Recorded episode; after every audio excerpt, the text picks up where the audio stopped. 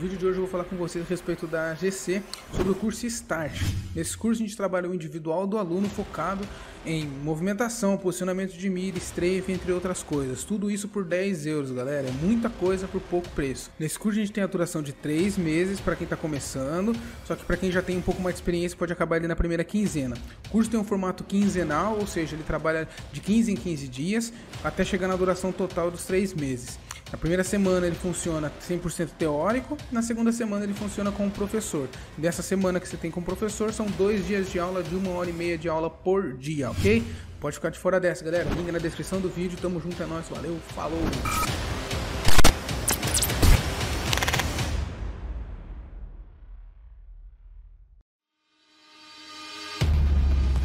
Bem-vindo ao Authorized Games Class, uma escola de Counter-Strike Global Offensive para você de Portugal. No vídeo de hoje vamos falar sobre o nosso curso intermediário, curso voltado para você que quer construir a sua equipe e melhorar ainda mais o seu desempenho individual e coletivo. Assim como no curso Start, aqui você também vai trabalhar o conjunto de utilidades com sua equipe para melhorar o seu team play e melhorar a qualidade de movimentação com o seu time, aprendendo sobre rotações, reações e como se faz um estudo avançado de demo para poder preparar o seu time quando for jogar um campeonato e vida. se preparar para ganhar esse campeonato. Se você quer sair do MM e começar a jogar competitivamente, seja Face ou seja em campeonatos presenciais, esse é o melhor curso para você acompanhar.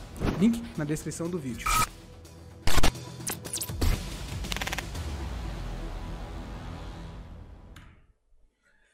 Fala galera, beleza? Vamos começar agora aqui o podcast com a presença de todo mundo aqui. Vou trazer a convidada que é a nossa apresentadora, a Mari, para poder iniciar e chamar o povo, né? É contigo, Mari. Alô, Mari? Tá sem áudio da Mari. Pois, ela tá tentando falar por acaso, que eu tô a ver os lábios é... a mexer. F, F tá for Mari, F tá for Mari. Mari. Está mutada, Mari. F for Mari, F for Mari. F for Mari, F for Mari. Aí, já tá. tá aí, estão me ouvindo? Agora sim. Agora sim. Vamos sim. Beleza. Salve, guys. Aqui é a Mari, também conhecida como Sky. E nesse Halftime Podcast vamos falar sobre a importância da educação de esportes. Antes de tudo, eu deixo o nosso agradecimento aos parceiros GTZ Bulls, Rino Esportes e iHost, que estão dando aquela força na divulgação lá pra gente. É, sigam a GC aqui nas redes sociais, está tudo descrito aqui embaixo. Siga também os nossos parceiros, está tudo também descrito na, nos cards ali do, aqui da Twitch. É, pode mandar a tua mensagem, que ao final a gente vai responder tudo, o que for possível.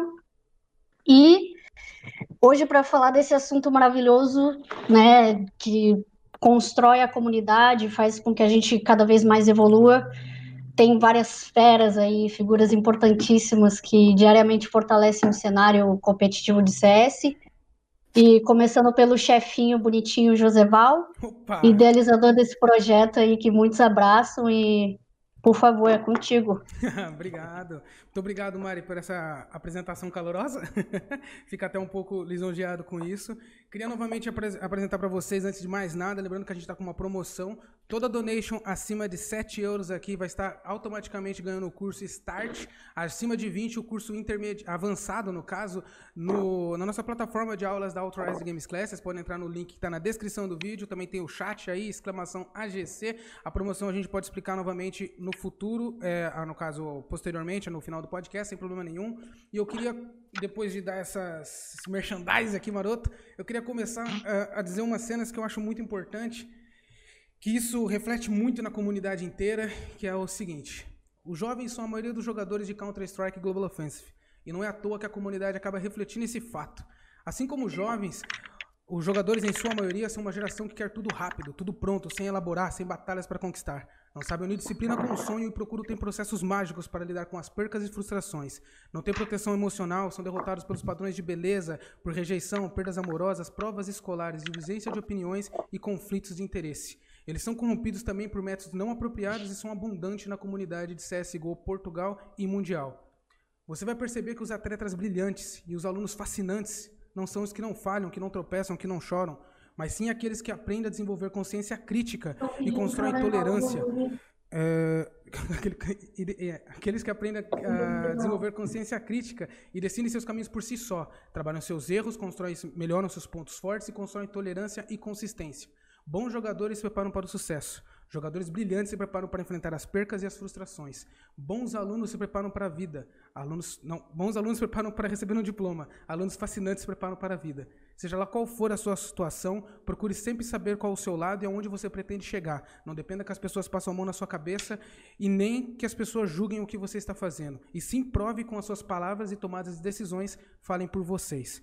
Trace um objetivo e lute até o final para concluí-lo. Não, não tenha medo de falhar, de errar, de fracassar, mas sim tenha medo de desistir, pois se você desiste do seu sonho, ninguém luta por ele e por você.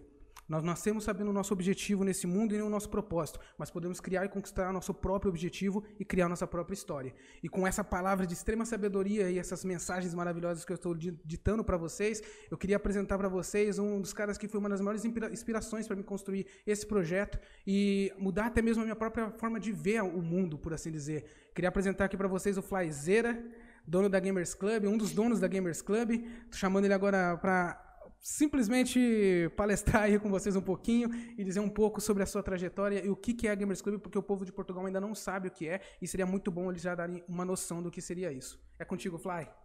Ô, louco, obrigado pelas palavras. Eu tava aqui viajando aqui, você falando, ah, pessoa que me ajudou a mudar meu ponto de vista, minha mentalidade. Falei, quem, quem será que é essa pessoa aí? Fiquei, fiquei surpreso que sou eu. Antes de me apresentar, gostaria de fazer uma pergunta, na verdade. Pode fazer. Aliás, antes da, pergu antes da pergunta, eu tô olhando o chat aqui e pediram mais som para você. Mais som para mim? Ok, já aumentei aqui meu som, pronto. Tá Maravilha. Perfeito. Uh, e a, e a outra coisa é o, o, que, o que, que eu falei que você repensou sobre algumas coisas da vida? Fiquei curioso agora, pra, antes você de me apresentar, fiquei curioso. Você ficou curioso? Na real, foi uma entrevista que você deu, se eu me lembro bem, foi bem no início da Gamers Club, no início da Games Academy também, que você falou o seguinte: é, você participou de várias, várias empresas, várias startups, até mesmo com o governo, tentando ajudar e tudo mais, e você disse que você queria muito ajudar o próximo, queria melhorar a comunidade, queria é, fazer algo diferente, mas que isso tinha um objetivo. Esse objetivo tinha que ser construído, não podia ser aleatório, não podia ser de graça, não podia ser uma coisa sem propósito algum. E foi quando você disse a frase que até agora cravou, que eu fiquei guardada com ela, que a frase foi a seguinte: Ninguém luta por você. Se você não correr atrás de, de, qualquer coisa, não der a cara a tapa, não andar, não caminhar, não correr sua maratona, no final não vai ter alguém que vai cruzar a linha de chegada e dar o título para ti. Então você tem que você tem que batalhar, cara. Você quer conquistar o seu sonho, erguer o troféu, erguer o caneco, você tem que estar tá lá, batalhando, lutando, estudando todo dia para quando você erguer esse caneco, você não só erguer o caneco, mas erguer também tudo o, o, que você o que você fez, todo o trajeto que você acompanhou, toda a sua história, para os fins justificarem os meios e você finalmente erguer a sua a sua vitória, por assim dizer. E eu tenho isso guardado até hoje. Que massa, que massa. Fiquei feliz aqui. Até abriu o sorriso. Eu não sou um cara muito de expressões aqui. Fiquei feliz com que você absorveu essa mensagem. Muito legal. Então, primeiramente, obrigado pelo convite aí. Valeu todo mundo que está participando, está assistindo a gente. É, meu nome é Yuri. Sou conhecido como Fly. Jogo Counter-Strike desde 2002. Eu estou com 31 anos. Jogo Counter-Strike desde 2002, uh, ah, competindo pela região de Sorocaba, que fica aqui no interior de São Paulo. Uh, parei de jogar em 2008, em 2007, para iniciar meus estudos na faculdade. E em 2015 eu voltei a jogar. Em 2014 eu voltei a assistir, pra, devido ao Cabum ter ido viajar para um campeonato. Uh, o time do Fallen, né? Da época, rapaziada, o Bolsa e tudo mais. Em, 2000 e, de, em 2015 eu voltei a jogar para me divertir e vi que existiam diversas deficiências no nosso cenário brasileiro de Counter-Strike que eu não estava vendo observando o cenário internacional. Então eu voltei a jogar, aí era, cara, meus amigos não jogam mais, onde estão meus amigos? Não tem mais ninguém online na Friends da Steam, cadê todo mundo, né? Então, grupo de Facebook, WhatsApp para encontrar pessoas, formei a minha primeira equipe. Aí depois veio, tá, contra quem a gente vai jogar? Aí grupo de Facebook, WhatsApp, vai essa dificuldade. Aí depois disso, uh, é, servidores, encontramos grupos para treinarmos e agora a gente precisa criar servidor para 128 TIC, então alugar, pagar, fazer a rachinha entre a galera para poder pagar um servidor para poder treinar contra outras equipes. Depois campeonato, ah, quando que é o próximo campeonato no Brasil? Aí era, isso era julho de 2015 e o próximo campeonato era outubro, vários meses depois, e com uma premiação muito diferente dos 100 mil dólares que estava rolando nos Estados Unidos. Aí, ah, onde que eu assisto? Onde tem um calendário? tem patrocinadores nesse cenário? Então a gente viu todas essas dificuldades como jogador e falei, cara, preciso criar alguma coisa para resolver tudo isso. Né? Se, se não existe, existe, então significa que existe uma oportunidade para criar algo. Então pensamos, pensei, cara, vamos criar a, a Gamers, o que era a ideia de ser a Gamers Club. Nesse processo, eu conheci o Ert, que é, ele tinha um projeto chamado CS Go Free, que ele já organizava alguns servidores da comunidade do Brasil e mandava muito bem. É um cara que manja bastante de infra, faz parte da comunidade também. A gente jogava junto aqui em Sorocaba, viajava pelo Brasil jogando. E a gente entendeu que fazia sentido juntarmos as duas ideias. Nesse caminho, a gente encontrou o Juliano, que é o Memelo. Ele tinha a primeira plataforma já de torneios automatizados de Counter-Strike e de LoL aqui no, no Brasil, chamado X, chamada XL ele vinha desenvolvendo desde 2012. A gente falou, pô, vamos fazer um negócio tudo junto. E aí, nesse processo ainda, a gente estava conversando com o Fallen, porque nós éramos do mesmo time, né? Então eu, o Ert e o Fallen, a gente chegou a jogar junto. Uh, e o Memela a gente conheceu pela internet, que é até um fato curioso, né? Que a gente conheceu, a gente iniciou a nossa sociedade no dia que ele veio para Sorocaba para assinar o contrato, a gente nunca tinha se visto pessoalmente. E aí, uh, nessa conversa de 2015, batendo papo com o Fallen, a gente falou, cara, é, faz sentido ter tudo uma coisa só, porque ele já tinha Games Academy também desde 2012, né? com foco muito mais em conteúdo e ensinar, mas que também tinham eventos, tinham torneios. A gente falou, por que não juntar tudo e criar uma nova empresa? A gente pensou bastante de vários nomes, pensou em CS Club, e a gente falou, cara, mas a gente, com certeza, a gente ama Counter-Strike, mas isso pode ser um negócio muito importante para o cenário de esportes como um todo, que a gente gosta bastante. Então, então, ao invés de ser CS Club, Gamers Club, e aí que saiu oficialmente a Gamers Club em 2016, que é uma plataforma, que é uma empresa que tem essa plataforma, que tem essa, todas essas funcionalidades, né, de aulas, campeonatos, é, partidas para você é, lobby, matchmaking, ranking próprio, premiações, uh, servidores de diversos tipos. E a gente foi desenvolvendo um ecossistema em volta dela, com torneios profissionais, eventos, e a gente foi crescendo cada vez mais. A gente começou lá nós quatro e hoje a gente está em quase 100 pessoas. Caramba, quase 100 pessoas, meu Deus! Isso é coisa pra caramba, é muita gente, cara. Muita gente mesmo, mano. Agora, é, pera lá que eu já até me confundi. Agora passando para a próxima lenda que está aqui conosco, que esse daqui também está no cenário há muito tempo, é coach profissional de CSGO. Ele está aqui para dar uma conversa com vocês também, é o Gil Gilzeira. É contigo, Gilzeira. Salve, rapaziada. Mano, primeiramente, obrigado pelo convite também, lisonjeado. É, cara, para quem não me conhece, meu nome é Giovanni, o Gil também. Sou, hoje sou coach free agent, basicamente criador de conteúdo focado nisso principalmente conteúdo didático. A minha história conversa um pouquinho com a do Fly, é, de forma um pouquinho mais em forma de gratidão, do que necessariamente trabalho direto. É, eu comecei a jogar CS em 2003 também, junto com meu irmão, mas focado em, em ser profissional mesmo a partir de 2014 para 2015. Também pelo mesmo motivo do Fly, estava acompanhando o CS através da Kabum, eu já, já era um jogo que me ajudava bastante com, com, com o combate à depressão, com a luta à depressão que eu tive em 2014, pesada. E aí em 2015 eu, eu comecei a competir como jogador ainda, estudando bastante, basicamente me entregando 12, 14, 16 horas por dia, que eu tinha vendido a minha empresa para poder alçar algum novo voo, e eu acabei me encontrando no Counter-Strike. 2016, o Alemar conhecemos a Gamers Club, onde o Fly fundou, foi onde a gente trabalhou bem, bem firme né, para chegar. No final de 2015 também, principalmente com a Games Academy, foi onde eu estava bem, bem focado. E aí, com o start da Games Academy, foi onde eu comecei a viver exclusivamente de CS. É, e tô aí desde 2015 tentando entregar o melhor conteúdo didático para a comunidade possível, educando a, a, todos, não só dentro do CS, mas tentando levar um pouquinho isso para conceitos de vida também. Nossa, é só lenda nesse dia hoje. Desculpa, a gente tá empolgado. Para vocês que não sabem, a gente é fã deles a mil. E com isso a gente quer trazer também uma celebridade de vocês aqui. Que no caso é o nosso carinhoso carequinha, né? Que a gente tá fazendo cosplay hoje, todo mundo. É, a gente tá aqui para falar do Carmon também. Gostaria que ele se apresentasse, dissesse um pouco a respeito da sua trajetória. Pra galera que não te conhece, pra galera que tá aqui no chat para te conhecer também. E também pros convidados já te saberem a par de quem, de quem é cada um de nós. Pá, a primeira coisa que eu quero dizer é que acho indecente tu deixares falar e eles falam primeiro e agora que eles elevaram a fasquia vou falar eu, não é? Portanto, primeiro falam, falam as lendas, agora o pessoal já está todo a bater palmas e vem o tristinho falar a seguir. Tristinho indecente. nada, pá. E devia de, ser, devia de ser ao contrário, mas pronto. Ah, ah, aqui se calhar, pronto, para quem está em Portugal, provavelmente já me conhece melhor, não é?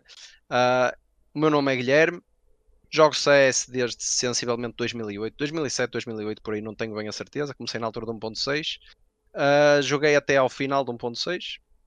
Fiz a transição, não fiz a transição para o Gol depois porque não gostava da, da primeira da primeira fase do CSGO, o jogo parecia um bocadinho estranho e passei para o LoL, tempos negros da vida.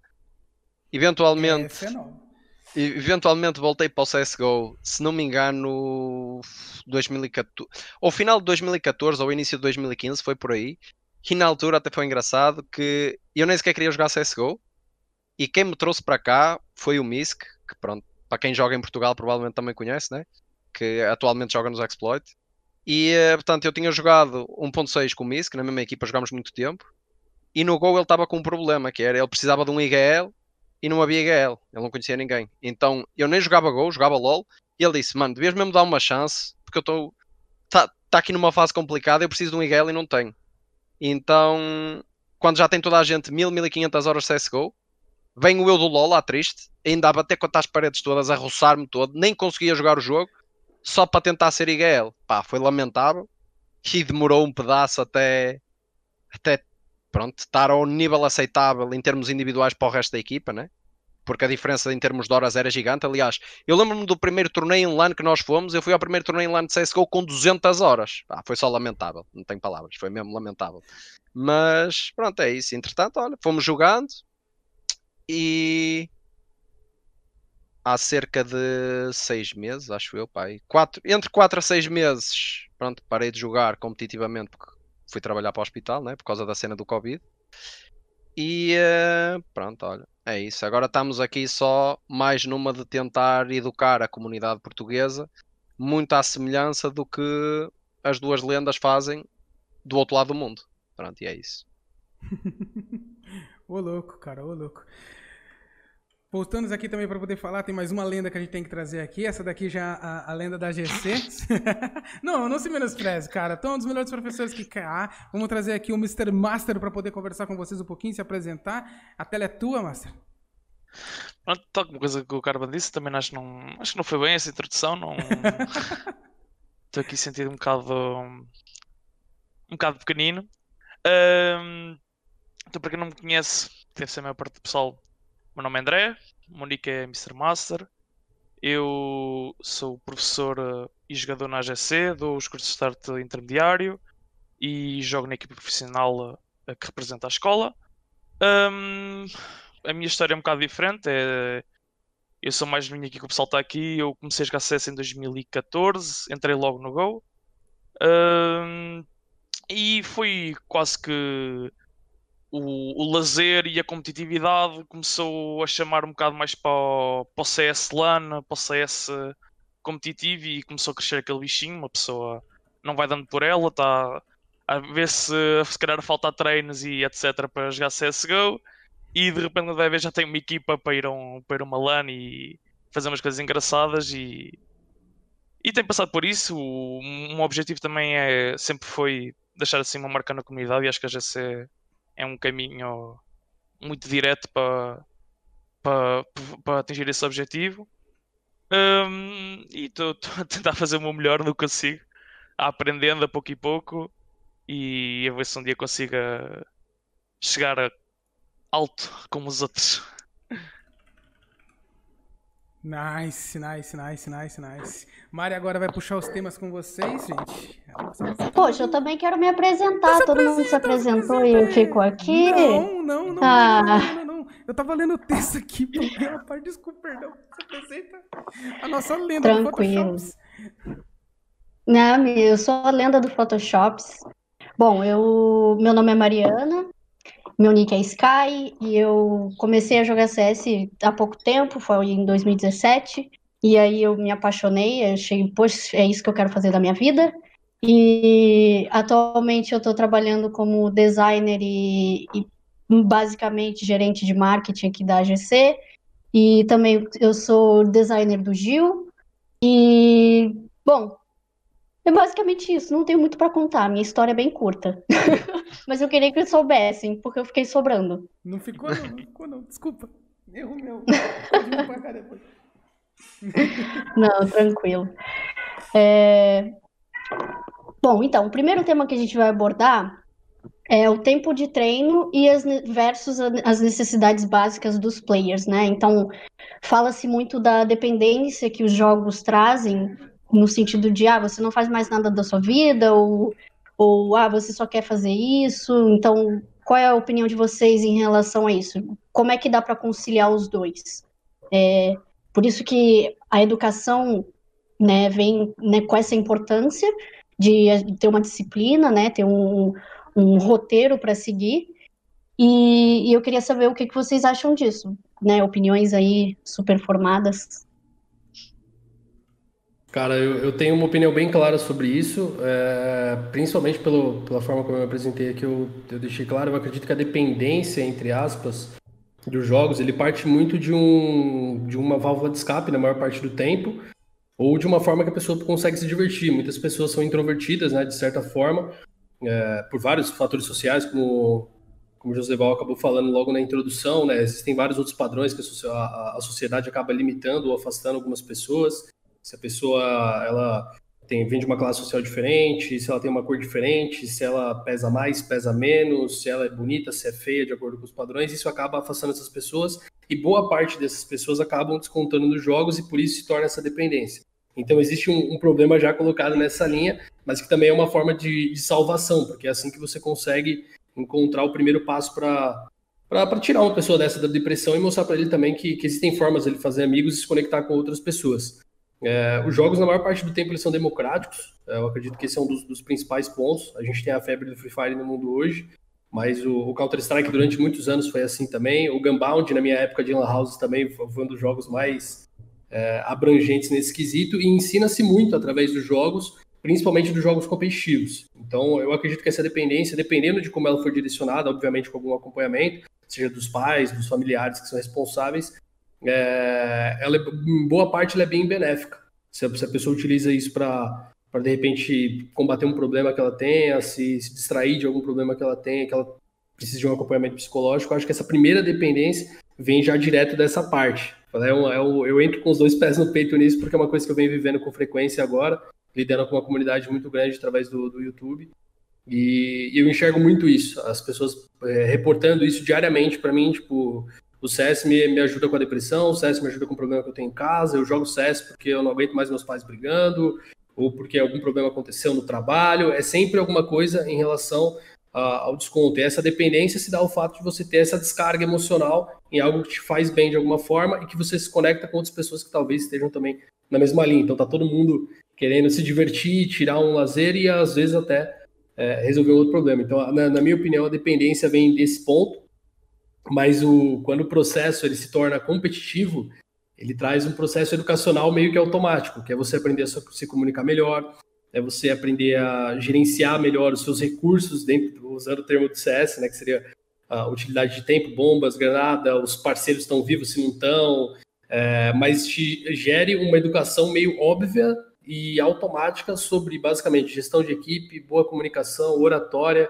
respeitar o próximo que está junto de você, e eu acho que esse é o, é o ponto de partida que eu colocaria já nesse, nesse primeiro tópico. Ah, no caso, se baseando, dá mais ou menos a mesma interferência que dá quando você está fazendo militar, por assim dizer. Quando você está fazendo a baixa pro exército, você tem regras, você tem coordenação, você tem que seguir aquelas calças, não pode ficar.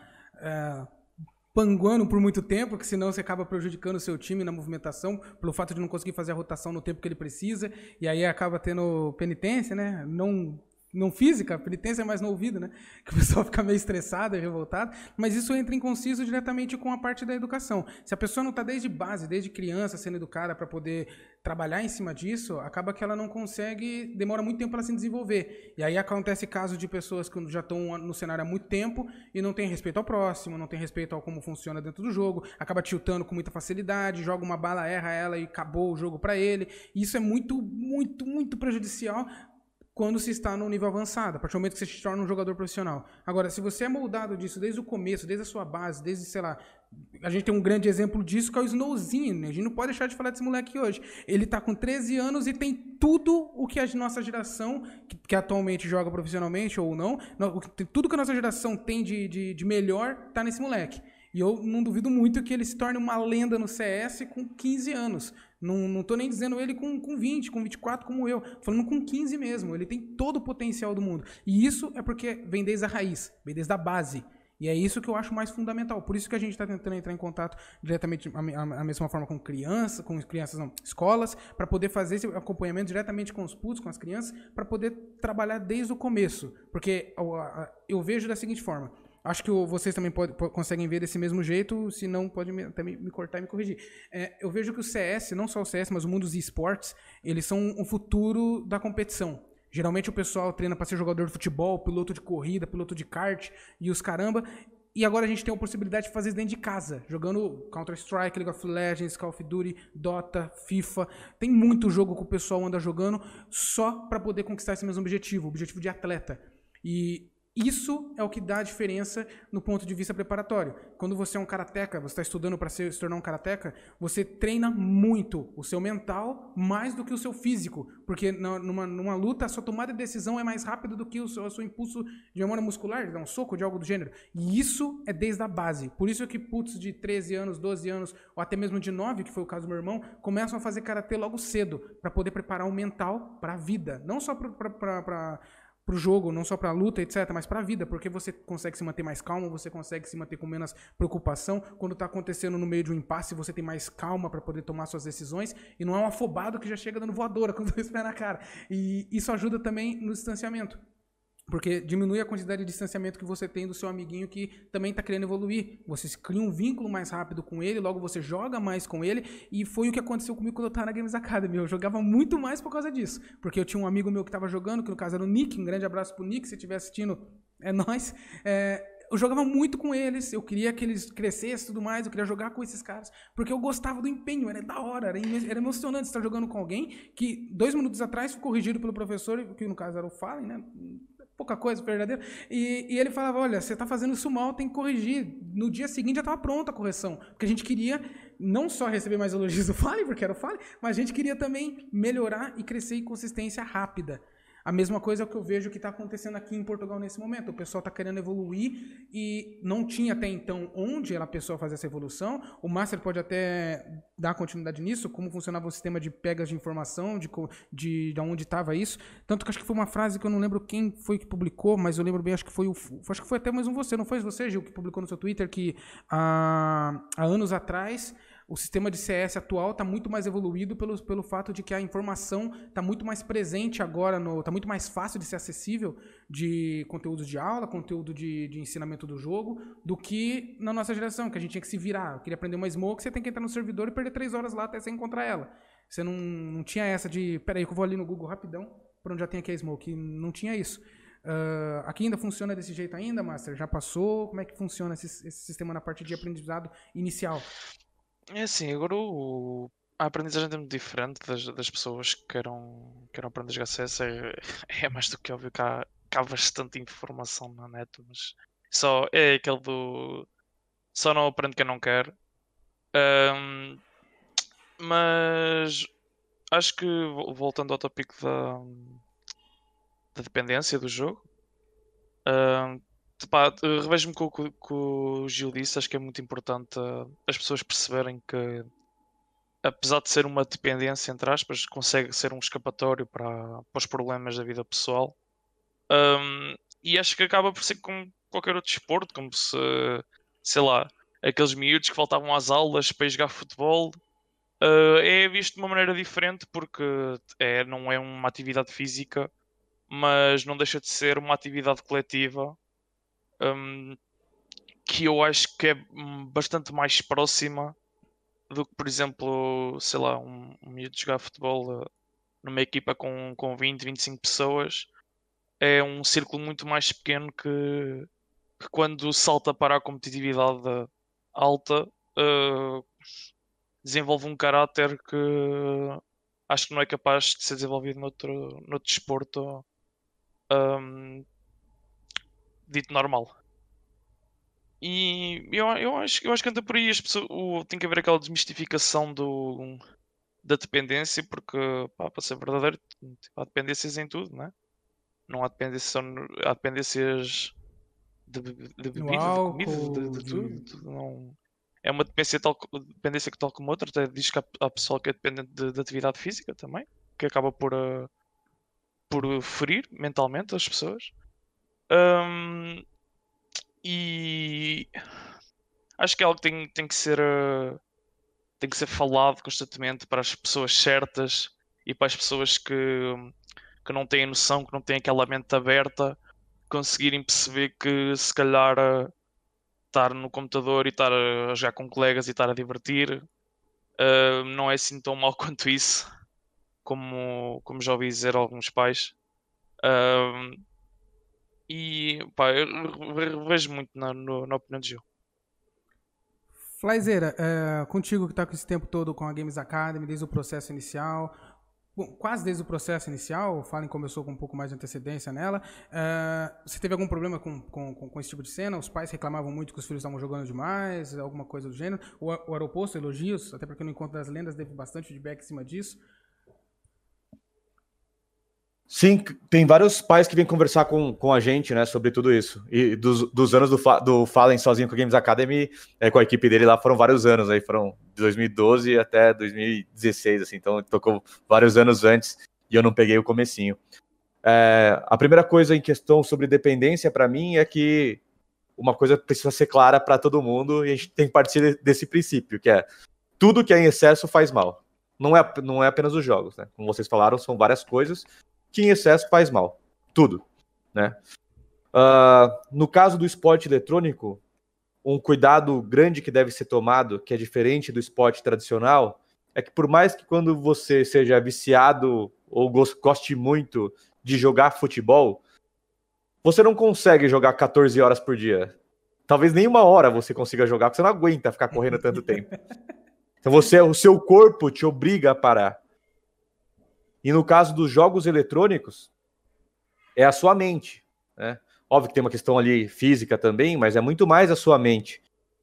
E às vezes você uh, joga tanto e, e, se concentra tanto e continua jogando tanto que você não vê a hora passar. Então a quantidade de horas que você consegue ficar jogando é muito maior do que qualquer atividade, qualquer esporte tradicional. Então é esse o cuidado que a gente tem que passar para as pessoas é, e, e comunicar para as pessoas, né? Tudo em excesso faz mal. No jogo existe essa diferença de você não se cansar tanto fisicamente, então você precisa ser muito autoconsciente de criar suas regras e os seus limites. E aí não sou eu quem vai falar, não é você quem vai falar, é a própria pessoa que tem que entender quais são os limites dela e as pessoas que a cercam, né? Os seus pais, sua família, para ajudarem nesse tipo de tomada de decisão. Em relação aos pais, por ser algo muito novo é, e que eles não vivenciaram, é muito difícil de entender. Eu tive o privilégio de ter uma família que buscou entender. Meu pai conversou bastante comigo na época, lá em 2012, nos meus primeiros campeonatos, de entender como é o jogo e criar algumas regras comigo, né? Então, falar, cara, você pode jogar o campeonato que vai ter no mês que vem, se as suas notas forem boas, se você tiver esses limites aqui em casa, se você cumprir as suas tarefas aqui de casa, aí você vai poder jogar o seu campeonato. Né? O campeonato é legal, é divertido, ele é bom para você e ele acreditava de verdade depois que ele conheceu. É, mas a vida não é só isso. Então, as pessoas que estão à volta dos jogadores têm que mostrar de fato que a vida não é apenas jogar. Mesmo que você seja um jogador profissional, A vida não, não é só uma coisa. Né? Então você tem que saber entender o momento da sua vida e saber balancear isso. E eu acredito muito que o esporte eletrônico ele seja uma ferramenta de desenvolvimento pessoal e profissional muito parecida com qualquer outro esporte convencional também. Então, quando eu era mais jovem, muito mais jovem, né? Quando eu era uma criança, meu, meu pai me colocou, no, meus pais me colocaram numa escolinha de futebol, porque eles acreditavam que eu ia aprender os pontos, vários pontos que vocês já comentaram, né? De ser uma pessoa mais disciplinada, de ser uma pessoa que trabalha em equipe, que sabe se comunicar, que consegue ter um raciocínio rápido, que consegue passar por momentos de frustração. O esporte tradicional tem tudo isso. E o esporte eletrônico também tem tudo isso. Só que as pessoas precisam enxergar melhor tudo isso. Né? E eu acredito que o aprendizado ele só acontece de fato quando você coloca algo em prática, mas você reflete sobre aquela sua prática. É que nem você vai treinar o CS, vamos fazer um domínio banana. E aí você fica jogando lá e, cara, é essa smoke, é essa flash, é essa molotov, e você fica repetindo 50 vezes. Significa que você aprendeu? Não, significa que você decorou. Significa que você melhorou? Não significa que você melhorou. Só porque você praticou ali, não significa que aquela tática tá melhor. É que você tem que... o Codzeira falava, né? O falava nas, na, nos treinos dele que não importava se ele treinava 12 horas, 15 horas ou 20 horas, mas sim que se ele treinasse duas horas de qualidade, era muito mais efetivo do que 8 horas na frente do computador. Não, exatamente. Então, você todo o aprendizado exige um tempo de absorção e de reflexão daquele conhecimento que você teve, né? Então, você joga, você vai jogar granada e fala, pô, aqui não foi legal porque no momento tal é, o outro time jogou uma flash para devolver, então vamos mudar um pouco aqui. Então, se você não observa o que você está colocando em prática e não reflete sobre isso, é, você, não, não, você não melhora. Então, se você está jogando o CS ali e você não, você não tem a informação de que isso pode ser usado para o seu desenvolvimento pessoal, para o seu desenvolvimento profissional, como comunicação, liderança e todos esses pontos, e se a gente não passa essa mensagem para as pessoas, que inclusive eu pessoalmente acho que poderia falar mais sobre isso e não falo, é, mas a gente tem uma responsabilidade muito grande de falar isso para as pessoas para que elas comecem a refletir mais sobre isso. Né?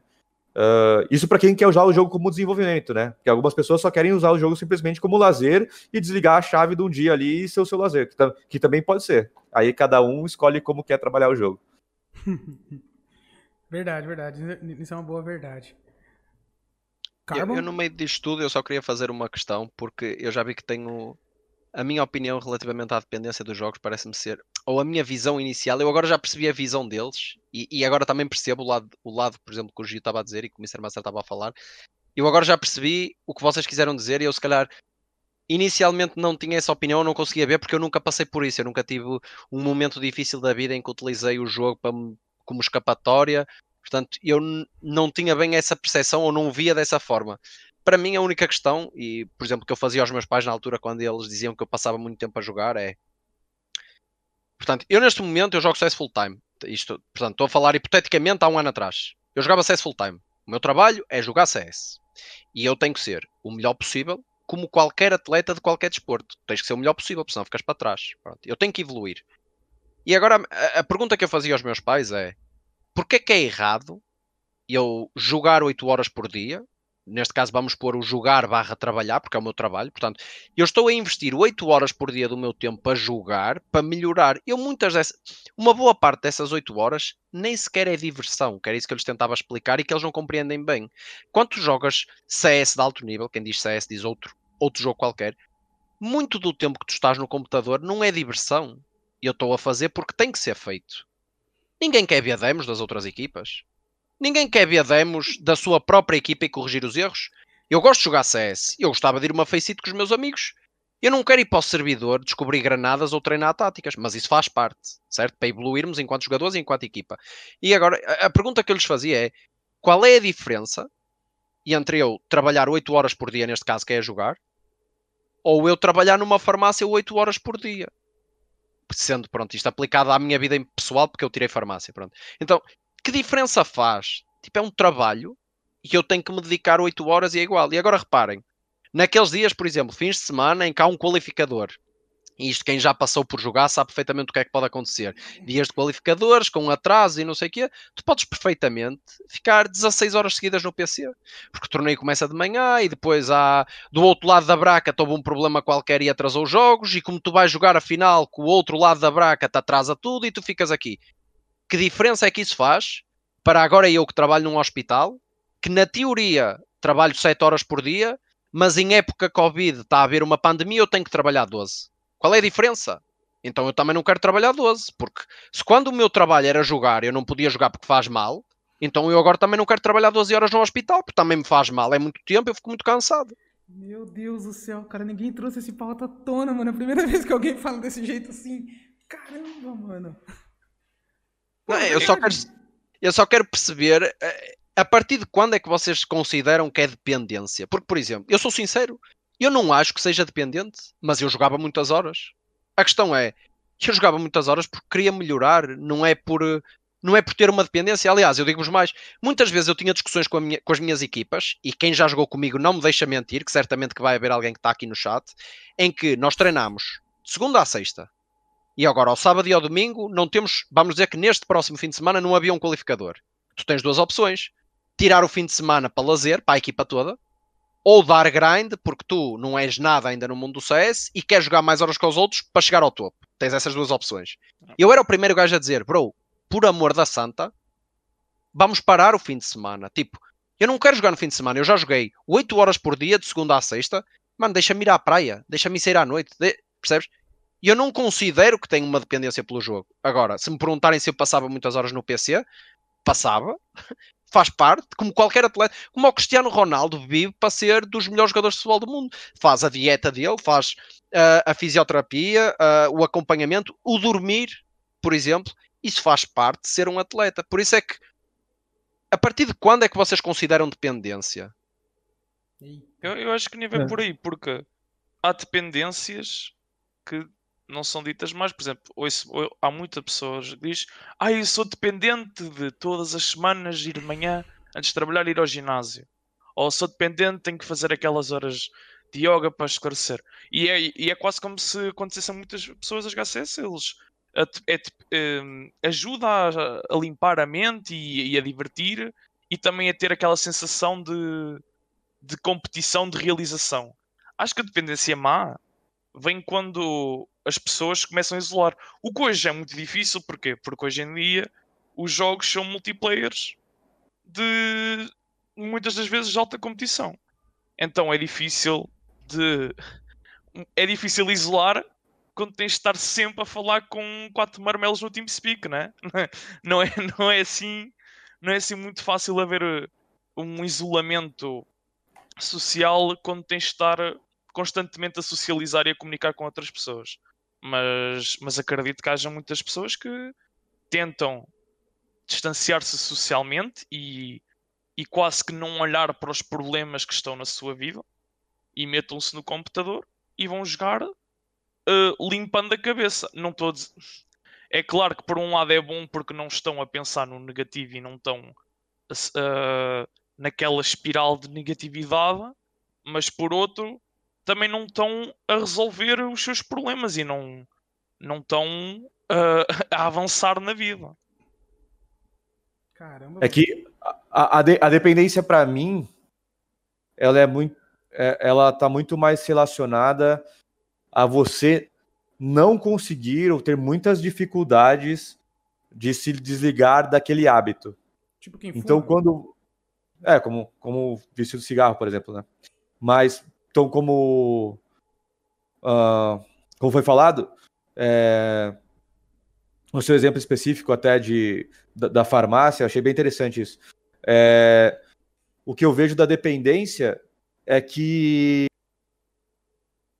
quando você, ah, como posso falar, um exemplo prático assim, você não é dependente do jogo porque por mais que você passe muitas horas jogando, é porque você tem o objetivo de vencer. Mas quando você consegue, você consegue falar, hoje eu não vou jogar. Então isso significa que você não é dependente, porque você consegue desligar essa chave e você está fazendo esse esforço grande para alcançar um objetivo. Então é um grande esforço, não é uma dependência. Você está se esforçando bastante. Mas existem sim outras pessoas que de fato possuem uma dependência. Que ela quer se desligar do mundo real para estar tá focada no jogo e o jogo chama não só para se desligar do mundo real também, existe só pela falta da diversão mesmo também, mas a pessoa a todo momento quer estar jogando. E aí sim é dependência. Eu acho que falar se é dependência ou não é qual é a dificuldade que você tem para parar de fazer aquilo. É tipo quando você, é, chama você pra ir pro boteco tomar uma breja, pra poder esparecer e tudo mais. Aí você fala, não, não, não, não, não, não, não, não, não, não, rank de hoje não dá. Oxe, tem que farmar aqui, tem que pegar level 30 logo no meu mago, senão não vai dar certo. Mais ou menos isso. Tipo, é, exatamente, né? é, exatamente, exatamente, exatamente. Então, é, aí, nesse caso, ele é até um objetivo, né? Que é, você quer chegar ao level 30. Então, às vezes nem, então, é, então, às vezes nem é um vício, é um objetivo. É. Mas existe uma linha muito tênue, né? Desse objetivo com o vício. Porque na competição, pode, você pode até ter a dependência pela vitória. E aí você fala, cara, sou dependente de ter a sensação de ganhar. E aí você não consegue parar de praticar porque você sempre tem que ganhar. Então existe uma linha muito, existe uma linha muito tênue entre esse objetivo e essa dependência. Mas vai depender muito, e só a pessoa pode dizer se ela é dependente ou não, né? Óbvio que as pessoas ao lado também conseguem dizer isso. E é, e é muito difícil, é muito difícil falar, igual o Carbo falou, falou da família, né? É um negócio difícil explicar, que até que é um trabalho muitas vezes, né? E tem, que, tem que ver se eles consideram como um trabalho, né? Que é do, esse é um outro ponto, quando você fala, cara, é um trabalho. Mas aí, às vezes, o problema não é a dependência, o problema é que eles não consideram que é um trabalho, muitas vezes. É, então, é outro problema também. É que nem no Brasil ainda tem o sistema do CLT, né? O contrato de trabalho registrado na carteira. E eu acho que os pais, enquanto não tem essa caderneta preenchida, para eles não trabalham. Tem muita gente que trabalha com canal no YouTube, ganha uma boa grana com isso já.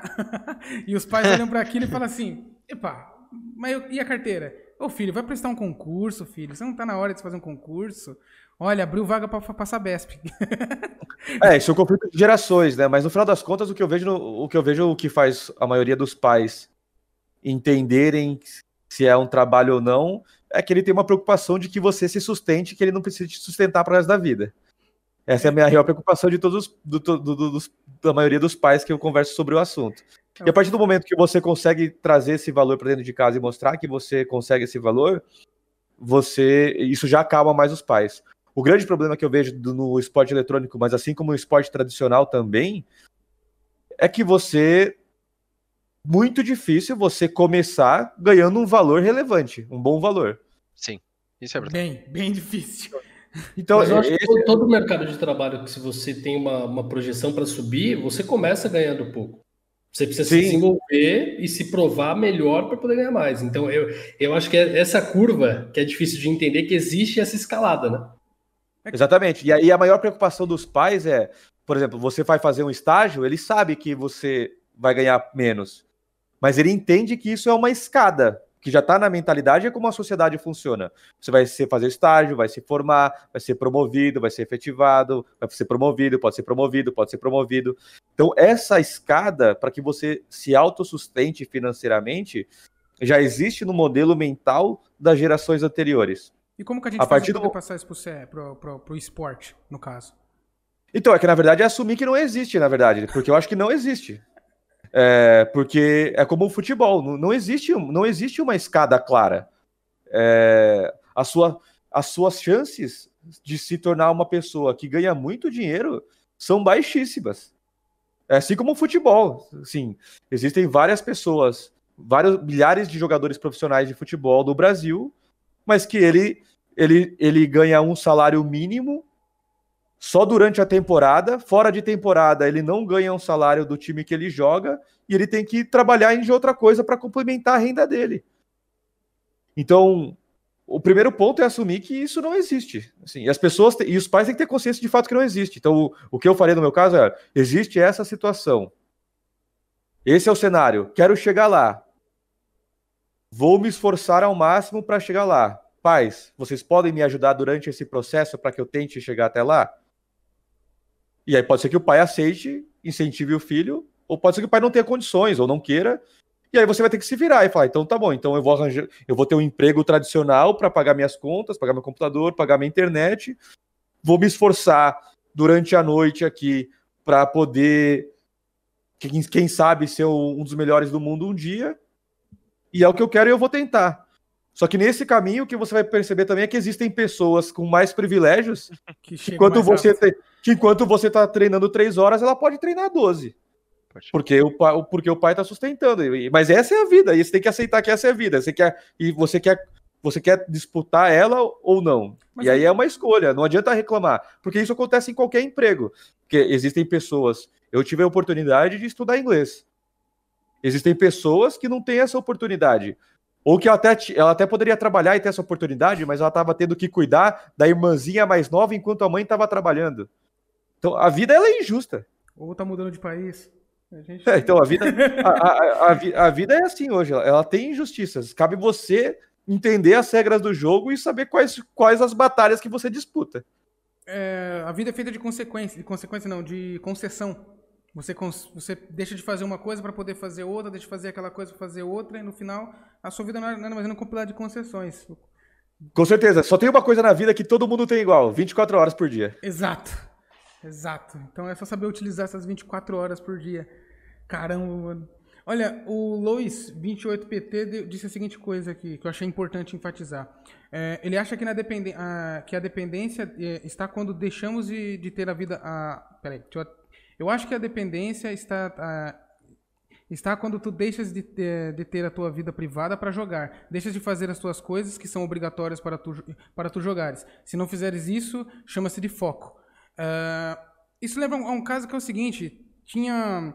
Se eu me lembro bem, acho que aconteceu uma coisa no, alguns anos atrás, eu não lembro a data agora, um jogador tentando bater o recorde de. É, acho que foi o WoW, que ele acabou falecendo na frente do computador na Lan House. Eu não lembro se essa, se essa matéria é muito antiga, é muito recente, mas isso entra no caso. Tem gente que deixa de, de, de tomar banho, de comer, de, de sair do quarto, não toma, não, não toma um sol, não toma nada, fica 24 horas por dia dentro do ambiente fechado, só ali, jogando. Não quer saber de mais nada, não estuda, não procura evolução. Às vezes tem, tem gente que tá com, sei lá, 27, 28 anos e namora com os pais e Tá nem é, aí. Eu, eu acho é. que nesse caso do, específico desse, desse cara, ele estava atrás de bater um recorde. E para isso ele quis se dedicar o máximo possível, e, ele, e aí é aquela linha tênue que o Fly falou. Que ele acabou confundindo a vontade de vencer com a dependência do jogo, ele quis atrelar uma coisa a outra, só que uma coisa já estava maior do que a outra, que era a dependência. Então ele quis chegar de qualquer jeito, sem descansar. Ele não entendeu que o recorde ele precisa de descanso, de treino, de foco, de reflexão, de aprendizado, e que se você fizer isso direto, você não vai aprender. O cansaço ele é um dos principais algozes do aprendizado, né? Quando você está cansado, você não absorve a mesma coisa que você absorve quando você tem duas horas que você acordou depois de um, uma noite de seis horas de descanso, de oito horas de descanso. Então a, aí vem o grande problema e aí se cruza essa linha que o, que o Fly citou, né? E exemplificou muito bem. Eu acho que esse é um exemplo muito claro do que, do que foi dito.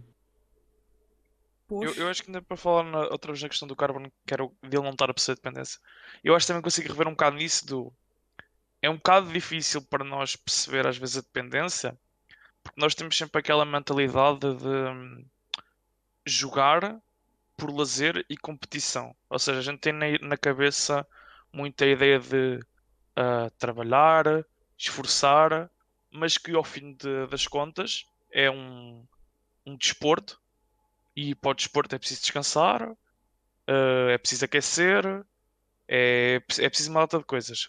Enquanto que há pessoas que entram, não entram no jogo com esse mindset.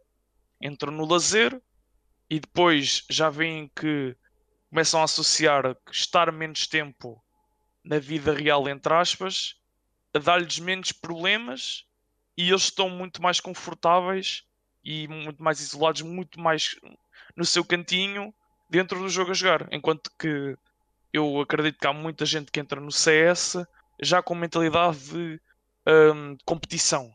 Quer ganhar, quer sentir a vitória. E, e acho que, que isso acaba por mudar um bocado das mentalidades de duas pessoas em que uma já é uma mentalidade, uma, uma mentalidade muito mais responsável de quero, quero dar o máximo, quero dar o máximo, mas também preciso dos meus dos meus dias de folga para estar com os meus pais, para estar com a minha namorada, para estar com os meus colegas e para sair, etc, etc, etc. Enquanto que, opa, eu diria que a vida pessoas que, se, que é uma vida mais atribulada já não, já não agrada tanto esse conceito, agrada mais o ficar em casa e sentir-me bem, não ter que estar a aturar uh, as coisas que estão a correr mal na minha vida. Podemos dizer que isso pode que isso está atrelado a afastamento social? Sim, sim, sim, sim, sim. Eu, é isso que eu estava a dizer, eu acho que, que, é, que é a mentalidade de duas pessoas diferentes e, e às vezes para, para a mentalidade de um competidor e para quem está aqui para, para, para jogar e para ganhar e para dar o seu melhor, acaba por não conseguir sequer olhar para o lado de, de, de esconder da vida. Que, que, acho que é isso que, que era o Carbono não estava a conseguir entender. É, isso entra muito no detalhe da condição emocional que a pessoa tá, né? Então, eu já tive um caso de estar em depressão e só o que eu queria fazer era jogar, porque isso era o, era o meu remédio. Era, era onde eu podia me desligar de todo o resto e nada mais importava. Só que aí é, a gente tem obrigações, tem trabalho, às vezes tem uh, outras pessoas envolvidas, família, etc. E aí entra a pergunta: o que, que o acompanhamento profissional com professores, com uma escola especializada, né, pessoas que já entendem desse meio, pode gerar nessas pessoas que querem competir, mas não têm esse, esse preparo emocional. Eu, eu posso falar pela Games Academy pelos quatro, quase quatro anos que eu, que eu atuo lá dentro, diretamente. Cara, a gente consegue mudar muita vida com isso, pelo direcionamento. Muita, muitas vidas mesmo. A gente não tem muita noção de quantas pessoas a gente consegue atingir, porque não são todos que enviam feedbacks. É, acredito que, que, através da, da G-Class também vocês consigam fazer isso. É, mas eu acho que o direcionamento ele mostra esses pequenos caminhos, é, esses atalhos que, que nem o Carbon falou muito bem. Pô, você precisa aproveitar um final de semana. Pô, por que, que você não vai curtir uma praia? Por que, que você não vai, pô, sei lá, uma festa de família, curtir? É, durante muito tempo, eu coloquei na minha cabeça isso, em 2015, 2016, que para ser um bom jogador, para ser um bom treinador, eu precisava abrir mão de festas de família e tal. Só que na realidade você não precisa disso. Você precisa, na realidade você precisa curtir essas festas para poder render mais. É, eu acredito que o, esse aconselhamento é basicamente: eu já cheguei até aqui, cara, eu errei muito para chegar aqui. Então, olha, eu estou te direcionando para que você não erre, chegue mais rápido, melhor preparado e que você entenda basicamente qual que é o preparo que você tem que ter nesse caminho. É, e aí entra numa das coisas que o José Valdo falou sobre o Snow também, o Snowzinho, pô, um menino de 13 anos. A maturidade dele, é, pessoal, não está formada. Ainda tem pelo menos oito anos pela frente para, segundo a psicologia, ele chegar ao, ao, ponto de maturidade de personalidade, que é quando você atinge os 21 anos que você forma o caráter e tudo mais. Então, todo o processo que ele tiver nesse caminho vai ser muito importante. Então, o acompanhamento profissional, mentoria, a participação dos pais ou responsáveis perto é imprescindível, mas quando ele parte de um, de um princípio de ter um acompanhamento com alguém que já passou por tudo isso, ou já trilhou esse caminho, ou é, de alguma forma molda esse caminho para que essas pessoas se desenvolvam, esses jovens atletas, ou só pessoas jovens que realmente não querem se tornar atletas, mas querem competir, mesmo que seja de forma casual, por, por vários motivos, por hobby, por vontade de competir, mas sabendo que tem outras responsabilidades, é, para que isso seja o um mais saudável possível e não seja desgastante. Porque eu tenho um bom exemplo aqui de uma das coisas recentes. Essa semana eu estou trocando ideia com, com um pai de um aluno meu. É, ele me acompanha desde 2016, participou de todos os cursos que eu fiz dentro da Games Academy, acompanha em todas as mídias. A gente sempre trocou uma, figurinha muito legal. Ele sempre se preocupa com a educação do filho, o acompanhamento psicológico dele e ele sempre me pergunta o que eu posso fazer a partir daqui para que o Raul seja melhor direcionado, ele não passe por um problema ou ele saiba lidar melhor com a frustração. Então, como eu já passei por algumas situações, é, como, como experiência de professor e profissional, você coordena ele num caminho e fala: ó, isso aqui é o melhor caminho, você não pode se desgastar com isso, com isso, com isso. É importante você passar por isso aqui, por mais chato que seja. Que, que aí o Carbon falou: pô, talvez você não goste tanto de ver demo. Cara, é necessário. É chato, mas é o princípio do estudo. Porque se esse cara, de repente, ele não conseguir se tornar um profissional de CS, e é uma, uma, uma vertente que você tem que colocar como plausível, porque, que nem o Fly falou, é igual um jogador de futebol. Às vezes você pode ter um salário, mas você não vai ter um salário que vai te dar conforto para a vida inteira. É, então você já começa a ter outros princípios. Pô, eu vou para uma faculdade, eu vou fazer um curso. Pô, você sabe que a parte chata é necessária para fazer a parte legal. Então você meio que coordena e você não deixa esse é, esse, esse jovem talento ou essa, essa pessoa se perder nesse caminho. Então, o acompanhamento profissional, basicamente, o cara está começando a trilhar um caminho, se for um caminho plausível, e você, como por ter visão de profissional, você pensa, olha, dá para ir nessa, nessa, nesse segmento, mesmo que eu não tenha passado por isso, e eu vou aprender junto com você, você tem um acompanhamento e você fala, ó, a gente está saindo muito da linha de raciocínio e está entrando numa situação perigosa que eu já passei por isso. Então aí você coordena ele, traz para o caminho de novo e mostra, vamos tentar fazer isso, isso, isso de diferente, para que isso, isso, isso não seja repetido. O que aconteceu comigo me fez perder seis meses de vida, sete meses de vida, aprendendo com erro. Então eu, eu acredito que o acompanhamento o profissional e, e principalmente do, dos responsáveis que estão por trás dessas pessoas, é, ele é imprescindível para acelerar o processo. Então o que o Snowzinho vai passar agora são coisas que o Fly em 2002 passou, para que o Fallen em 2009 passasse, para que o Gil em 2014 passasse, para que o Snowzinho em 2020 passe isso cada vez mais mastigado e ele seja cada vez mais instruído ao nível profissional. Então se constrói uma história através de, um, de uma outra história. Você pega o histórico de uma pessoa e coordena ele para que ele não erre. Ou que naturalmente ele precisa errar, todo mundo precisa errar para aprender, mas que você direcione para que os erros sejam realmente mais proveitosos. É, é, não, não, talvez não menores, mas que sejam mais proveitosos. Que eles, na hora que ele cair numa linha de erro, que ele saiba que aquilo é importante, ele vai parar para aprender e não vai ficar falando, meu Deus do céu, minha vida acabou, é o último, é a minha última linha daqui, eu não consigo passar essa, essa fase. Então, o, o, a coordenação que a gente dá para os alunos ou para as pessoas que têm esse interesse, é, eu acredito que segue muito essa linha, essa métrica de você querer dar um passo à frente é, e necessariamente não, não, não ditar o ritmo que ele tem que ir, mas basicamente coordenar ele dentro do ritmo que ele está seguindo, de acordo com tudo que, que foi dito anteriormente, sobre o tempo que ele tem, o privilégio que outra pessoa tem em cima dele. Então você meio que assimila isso para que essa pessoa tenha o maior aproveitamento possível no tempo que ela tem disponível para poder praticar ou jogar, se divertir, enfim. E com esse acompanhamento profissional, tem, a, a gente leva em consideração que a pessoa economiza um bom tempo, porque pensa só, no tempo que a gente gasta, que nós gastamos, eu tenho pelo menos duas mil horas só de análise de demo, o Ju deve ter pelo menos umas 15, 15 mil horas de análise de demo. Flyzeira nem se fala, quando ele era jogador ele analisava, não era pouco. é, o Carbon também. Master, eu não tenho nem como descrever, né? tá analisando pouca coisa atualmente por causa do, do, do, do Jude. É, então, com, esse, com essas cenas, dá a entender que, tipo, se o cara segue um acompanhamento de uma, de uma equipe profissional, de uma escola, de uma academia, seja o que for, de um coach, por assim dizer, ou até mesmo um psicólogo na, na, nessa organização que ele faz parte, que eu acho que é o que o Snowzinho vai receber agora com, os, com o Bulls, afinal, com o Boom, no caso, afinal de contas ele tem uma pouca, ele vai ter agora um acompanhamento profissional pra caramba, ele também vai ter agora um psicólogo, o que dá, o, o que isso vai fazer com que ele vai ter um, um, um atalho de tempo ele não vai perder a mesma quantidade de tempo que a gente perdeu analisando uh, jogos e mais jogos e mais jogos para assimilar a mesma coisa que nós. A gente demoraria, sei lá, 8 horas por dia para analisar umas 12, umas 12, 20 demos para assimilar X de conteúdo, ele vai conseguir fazer isso na metade do tempo, pelo fato de ele ter um acompanhamento, dele já receber esse atalho, já, já foi instruído para ele, como o, o Gil mesmo disse, de que a parte chata faz parte para a parte boa aparecer. Então, no caso, ele vai ter que analisar muita demo, ele vai ver que vai perder tempo com isso, por conta desse acompanhamento, ele não vai se estressar, não vai se irritar, vai acabar gostando até mesmo de fazer essa função, porque na hora que ele for jogar e brilhar no jogo, meter aquela bala encaixada e tudo mais, o pessoal vai olhar e falar: esse moleque tem talento. E é, é, é por, por, conta disso, ele vai perder muito pouco tempo praticando essas coisas, porque até o cérebro dele assimilar que isso é errado, que é, que é cansativo para ele já não vai ser mais. Coisa que para a gente atualmente já é um pé no saco de vez em quando. a gente está trabalhando com, com pessoas que já têm bastante tempo de jogo e elas têm que entender. E a gente está fazendo. O nosso maior trabalho agora na GC é fazer elas entenderem que o errado é normal. Errar faz parte. Faz parte do jogo você errar aquela bala, aquela flecha, aquela granada, errar a sua comunicação, mas você não pode se prender somente nisso durante o jogo ou durante a liga inteira. Você tem que se focar de quê? Caramba, errei nessa bala, mas beleza, eu fiz mais isso daqui de certo. Vamos focar nisso daqui que a gente fez de certo pra gente avançar, senão a equipe fica travada naquele round que deu errado.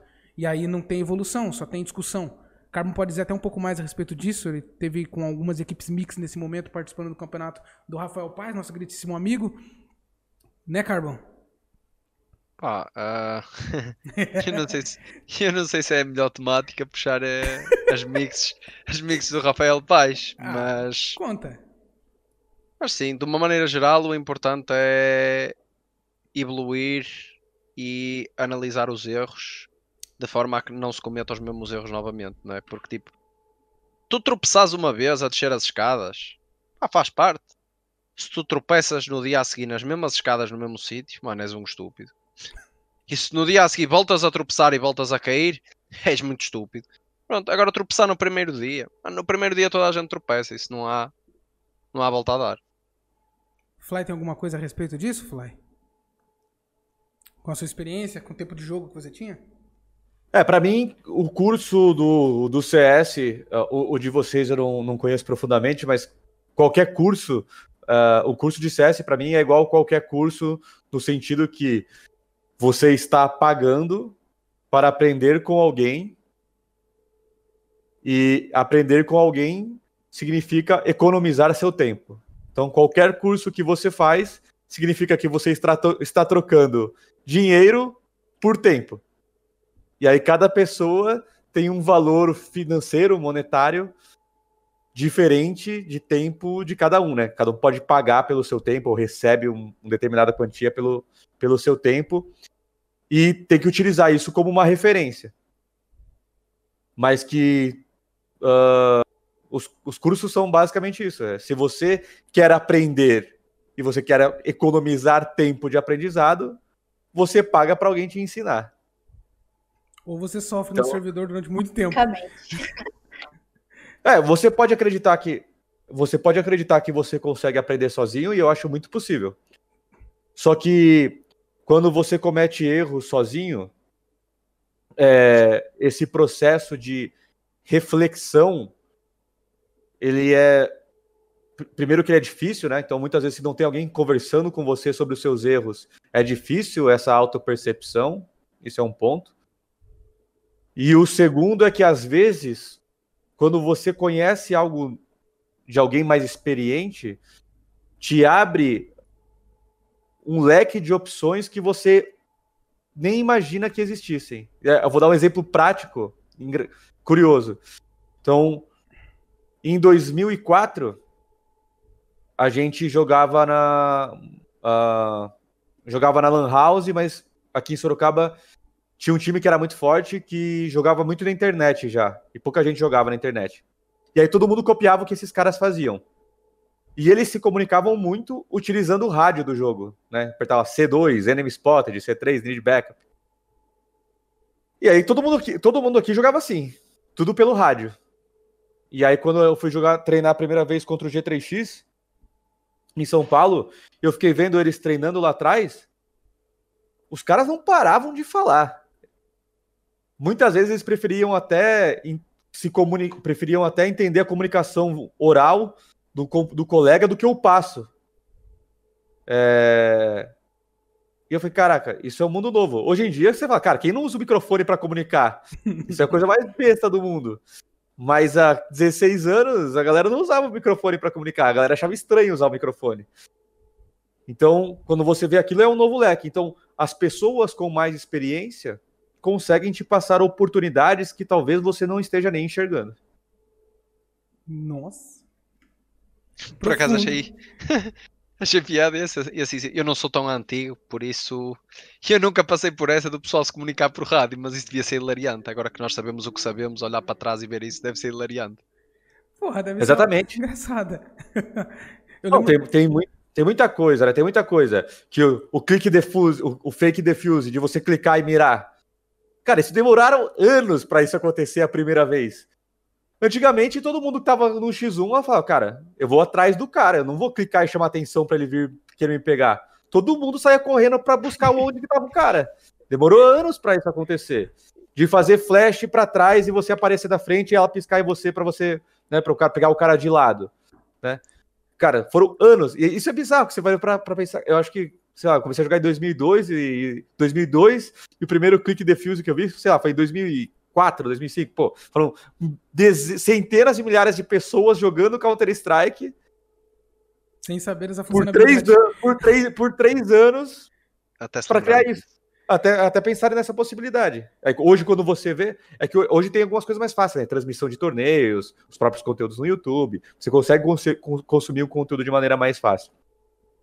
Mas eu acho que é importante, quando você está conversando com alguém, não só de não só entender, não só assistindo um vídeo no YouTube, que com certeza é legal também, mas conversar com alguém é algo bem interessante, porque você consegue perguntar os porquês, né? Os hum. porquês são as coisas, os porquês são uma das coisas mais importantes da, da vida e da, da, tomada de decisão, né? Então você vai jogar um campeonato e fala, pô, nu, nunca, é, vamos abrir junto, vamos abrir a mira junto. E às vezes o cara nunca pensou em por que, que ele tem que abrir a mira junto, né? Que, cara, você, o jeito que você abre o ângulo, você evita encontrar dois oponentes, de, você faz com que o cara tenha dois oponentes de frente ao mesmo tempo, não dá para tirar em dois ao mesmo tempo. Então, perguntar sobre. ter conversa sobre os porquês das decisões são, é uma coisa muito importante também. Então, como tinhas dito antes, era é aquilo do pode estar a treinar a flash na banana, a ganhar a smoke, flash em molotov, mas acabas por não saber o porquê e acho que é isso que o acompanhamento ajuda muito. É tipo. Entender não, os fundamentos é o, do CSGO. É, entende, exato, é entender. É tipo, ok, podias estar duas horas a treinar tipo todas as granadas possíveis. Mas se calhar agora tens tipo duas horas em que entendeste, entendeste o jogo e se calhar já consegues potenciar isso para que em vez de demores duas horas a treinar as, as tuas coisas, consigas perceber e tipo, mesmo na hora conseguir fazer uh, o que é correto no momento. Que é que eu acho, tipo, imagina, o pessoal muitas vezes diz, ah, não sei o quê, aulas de, CS, etc. Mas vocês não têm medo que haja muito conteúdo na internet. O problema é que o conteúdo na internet muitas vezes é olha esta smoke, olha esta granada, olha esta, olha esta tática e não explica o que está por trás, o que é que aconteceu nas rondas anteriores, o que é que já, o que é que já foi feito e é o que o acompanhamento pessoal às vezes uh, faz muito bem, que é explicar algo e depois explicar o porquê e também ajuda, sei lá, uh, muitas das vezes vêm com perguntas, uh, aliás, a gente acompanha, damos uma aula e muitas das vezes há perguntas sobre uh, frustração, tipo cenas simples que para nós já está desenvolvendo na nossa cabeça, tipo o que é que deves fazer, como é que deves pensar, como é que deve ser a tua mentalidade de, de jogo e de treino, que não é, não é possível uh, aprender através da internet. Tipo, não, não há ninguém que faça isso uh, entre aspas de borla. E, por exemplo, eu também lembro, por exemplo, dos campeonatos, de antes dos campeonatos, uh, era só relato, relato, relato, não havia aquela análise uh, que hoje em dia se vê, por exemplo, na SL. Há o, o, o, análise da, da strat, explica-se o porquê que porque é que foi feito, feito aquilo e aquilo outro. Isso não era, era, uma, era uma coisa que há anos atrás era impensável de fazer, era chegar um bocadinho antes do jogo, ver como é que, o que é que o pessoal achava que ia, que ia ser o jogo, relatar, acabar e, e tchau tchau.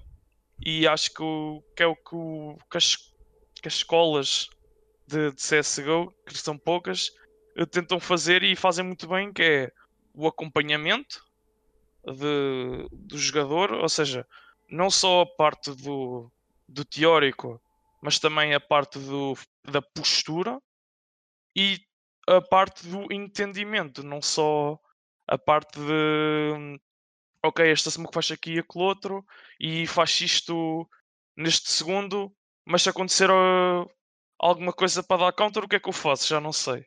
E quando se, está, se tem o um acompanhamento e se sabe o porquê, uma pessoa já sabe o que fazer na altura. O famoso estudo de caso de ação e reação Juseira, você que já trabalha com isso há um bocado de tempo, não é pouco.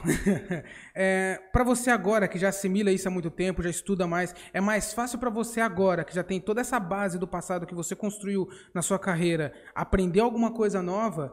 Ou, ou é mais difícil? Ou é a mesma coisa de sempre? Não tem diferença? Como funciona isso? Para você que já tem experiência Cara, nessa aprendizagem. Eu posso ser bem honesto. É, eu posso até pegar aqui, aproveitar que está online eu vou pegar agora o número de horas que eu tenho de Age of Empires 2 na minha Steam. Eu tô com 84 horas. Eu comecei a jogar Age of Empires 2 principalmente depois da quarentena, como uma forma de diversão para sair, tirar um pouco da cabeça do CS, porque eu trabalho muito, basicamente exclusivamente com CS. É, então é o tempo inteiro. Minhas empresas são de CS, meus, meus trabalhos são de CS, conteúdo de CS, então respirei muito. É, como bom competidor, eu não sei me divertir sem querer ganhar o tempo inteiro. é, cara, com Age of Empires eu, eu usei muitas das coisas que eu aprendi com o CS.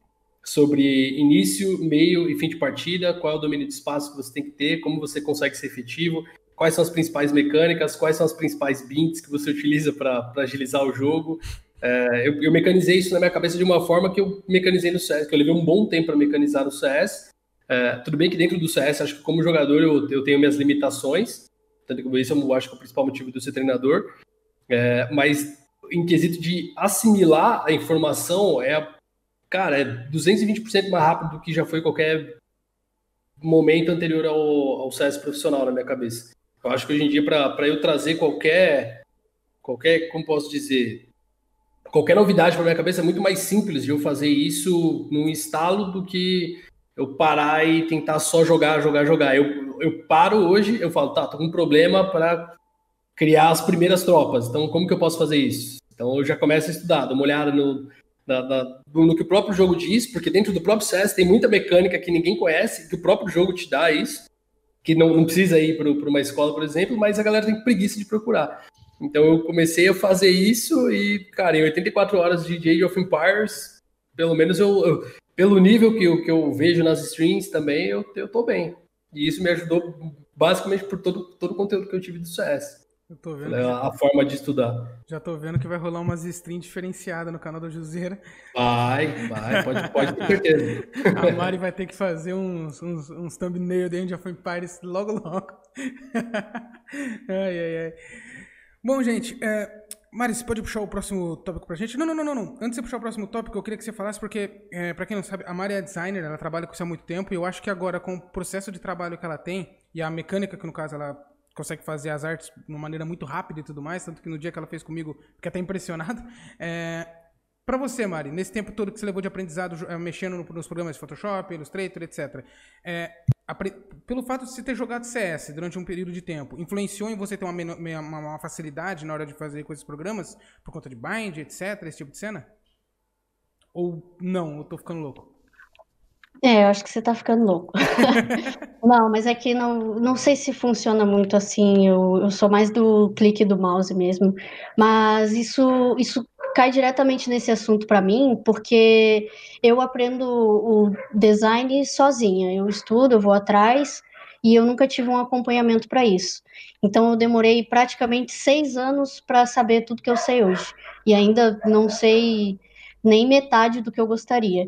Então, se eu tivesse um acompanhamento, óbvio que eu estaria num nível muito acima hoje em dia, e isso vale para qualquer coisa, né? Tu, tu, às vezes tu tem uma dificuldade em alguma coisa e sozinha você não consegue identificar isso, ou às vezes não consegue consertar isso e acaba gerando às vezes trauma, ou você é, fica frustrado. E, e poderia ter né, evoluído em muitos fatores aí se eu tivesse acompanhamento e no CS também. Eu, inclusive, quero ter, se o José vai puder me dar aula. ou o Gil. A, a, a, gente já Mas... faz isso. eu tô esperando a demo. Mas... Oi? Eu tô esperando a sua demo, já tem três, quase uma semana já. E o pior é que eu não mandei mesmo porque eu esqueci, nem é por medo.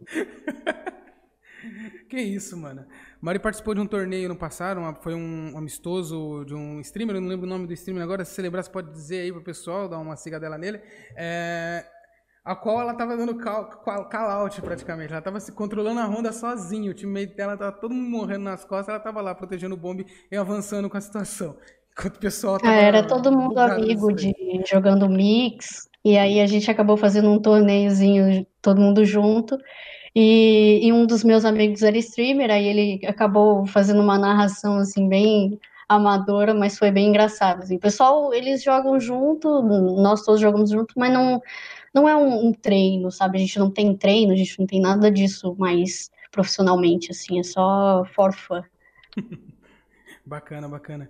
Uh, o próximo tema, no caso, uh, a gente que esse aqui é um pouco pesado também, é um pouco, é um pouco contraditório, que tá bem recente até mesmo no cenário atual, que a toxicidade, ela influencia não só dentro do CS, mas também fora, até mesmo com formações de opiniões e etc. Ah, até pouco tempo agora a gente teve um problema da causa, não vou nem entrar muito nesse assunto porque pode haver.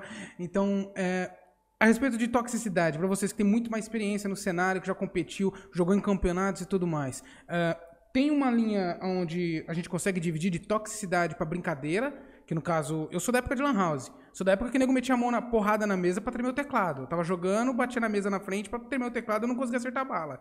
Eu sou dessa época, a época de Lan House ferrada cadeira de bar, aquela toda torta, você ficava pensa assim, pessoal gritando, xingando a mãe um do outro, na discussão, sempre na brincadeira. Mas a gente sabia que era brincadeira porque era o nosso vizinho, era o nosso colega de, de, de escola e etc. Agora, quando se trata do cenário profissional, onde existe uma linha tênue entre uh, ser uma brincadeira, ser aquele, aquele famoso, aquela farpas, por assim dizer, aquelas farpas, ou não existe isso? A toxicidade é realmente real no mundo competitivo atual, no alto nível ou no baixo nível? Queria. Já cutucando já. o que, que vocês acham a respeito disso? Cara, é um, é um assunto um pouco delicado. Eu ia até falar se o, se o Flight alguma coisa que ele deu uma desmutada, porque a Gamers Club ultimamente está fazendo uma campanha muito forte para toxicidade e os feedbacks devem estar um pouco mais vivos na cabeça, né? É, por isso que eu trouxe esse programa. Uh, então, eu acredito que conforme a gente vai amadurecendo, a gente vai aprendendo mais coisa e vai mudando de ideia de alguns conceitos antigos. Quando eu era mais novo, eu pensava que era, cara, cada um fala o que quer, aceita da maneira que quer quem tá ouvindo. Se eu te xingar, você me xinga de volta, você fica quieto, você faz o que você quiser, mas a vida é minha, a minha vida é minha, a sua vida é sua. Pensei dessa forma por muitos anos durante a minha vida. Até começar a entender que existem pessoas que, na verdade, elas não conseguem se expressar ou fazer tudo da maneira ou confrontarem as outras pessoas da maneira que elas gostariam. Ou e aí eu também tinha um pensamento que era, cara, azar o delas, se eu consigo, azar o delas. É... E aí você vai amadurecendo e você vai começar a você começa a aprender mais sobre as outras pessoas e querer ajudá-las a que a gente possa viver numa sociedade melhor. É que se existem pessoas que estão mais indefesas, é entender o porquê disso e como que a gente pode ajudar a criar um melhor ambiente. Depois comecei a me perguntar de fato de, cara, será que é necessário e será que faz sentido eu ofender as outras pessoas? É. E quando a gente criou a Gamers Club, eu já estava mais com essa cabeça. E nesse momento, uma das coisas também, pensando como negócio, é, aí é uma mentalidade de, de negócio mesmo, de business, é se você tem um ambiente muito tóxico, você impede que novas pessoas participem desse ambiente. E aí, para o negócio, você quer ter mais clientes e não menos. Então, se a gente cria um lugar onde por muito tempo foi a comunidade de Counter-Strike de outros jogos, onde aquelas pessoas mais antigas mandavam e tinham comportamentos que as isolavam das outras que queriam entrar, isso é muito ruim para o negócio Gamers Club, isso é ruim para o negócio Counter-Strike, porque é menos, serão menos pessoas jogando, menos pessoas para você competir contra, menos pessoas que vão assistir torneios, consequentemente menos patrocinadores, consequentemente equipes ganham, ganham patrocínios men valores menores de patrocínio, consequentemente um jogador tem um menor salário. Então, um ambiente tóxico acaba sendo negativo para a comunidade como um todo. E a Gamers Club, como o primeiro valor da empresa, é a comunidade em primeiro lugar. Então a gente entende que um ambiente não tóxico é importante para o desenvolvimento da comunidade, não só como seres humanos, mas também econômico e que é importante a gente lutar contra essa toxicidade.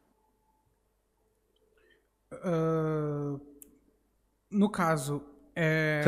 O, Gil, o Gil tá rindo ali. Que tá... Eu tô prestando atenção no perfeito. que o Gil tá fazendo. Eu, eu, achei perfeito, cara. Então, é basicamente isso. Você fala, para ponto de vista de negócio, que muita gente fala, ah, é o dinheiro. Fala, cara, se você tivesse noção de quantas pessoas se afastam do CS simplesmente porque você fala, ah, a comunidade é tóxica. Fala, mas o problema não é o, a plataforma, não é o jogo. O problema é a comunidade. A gente tem que fazer o trabalho de educação. Eu achei genial essa, essa leitura de entre os negócios. Falei, é ruim para os negócios, é ruim para o CS, é ruim para tudo. Não tem, não tem um ponto positivo.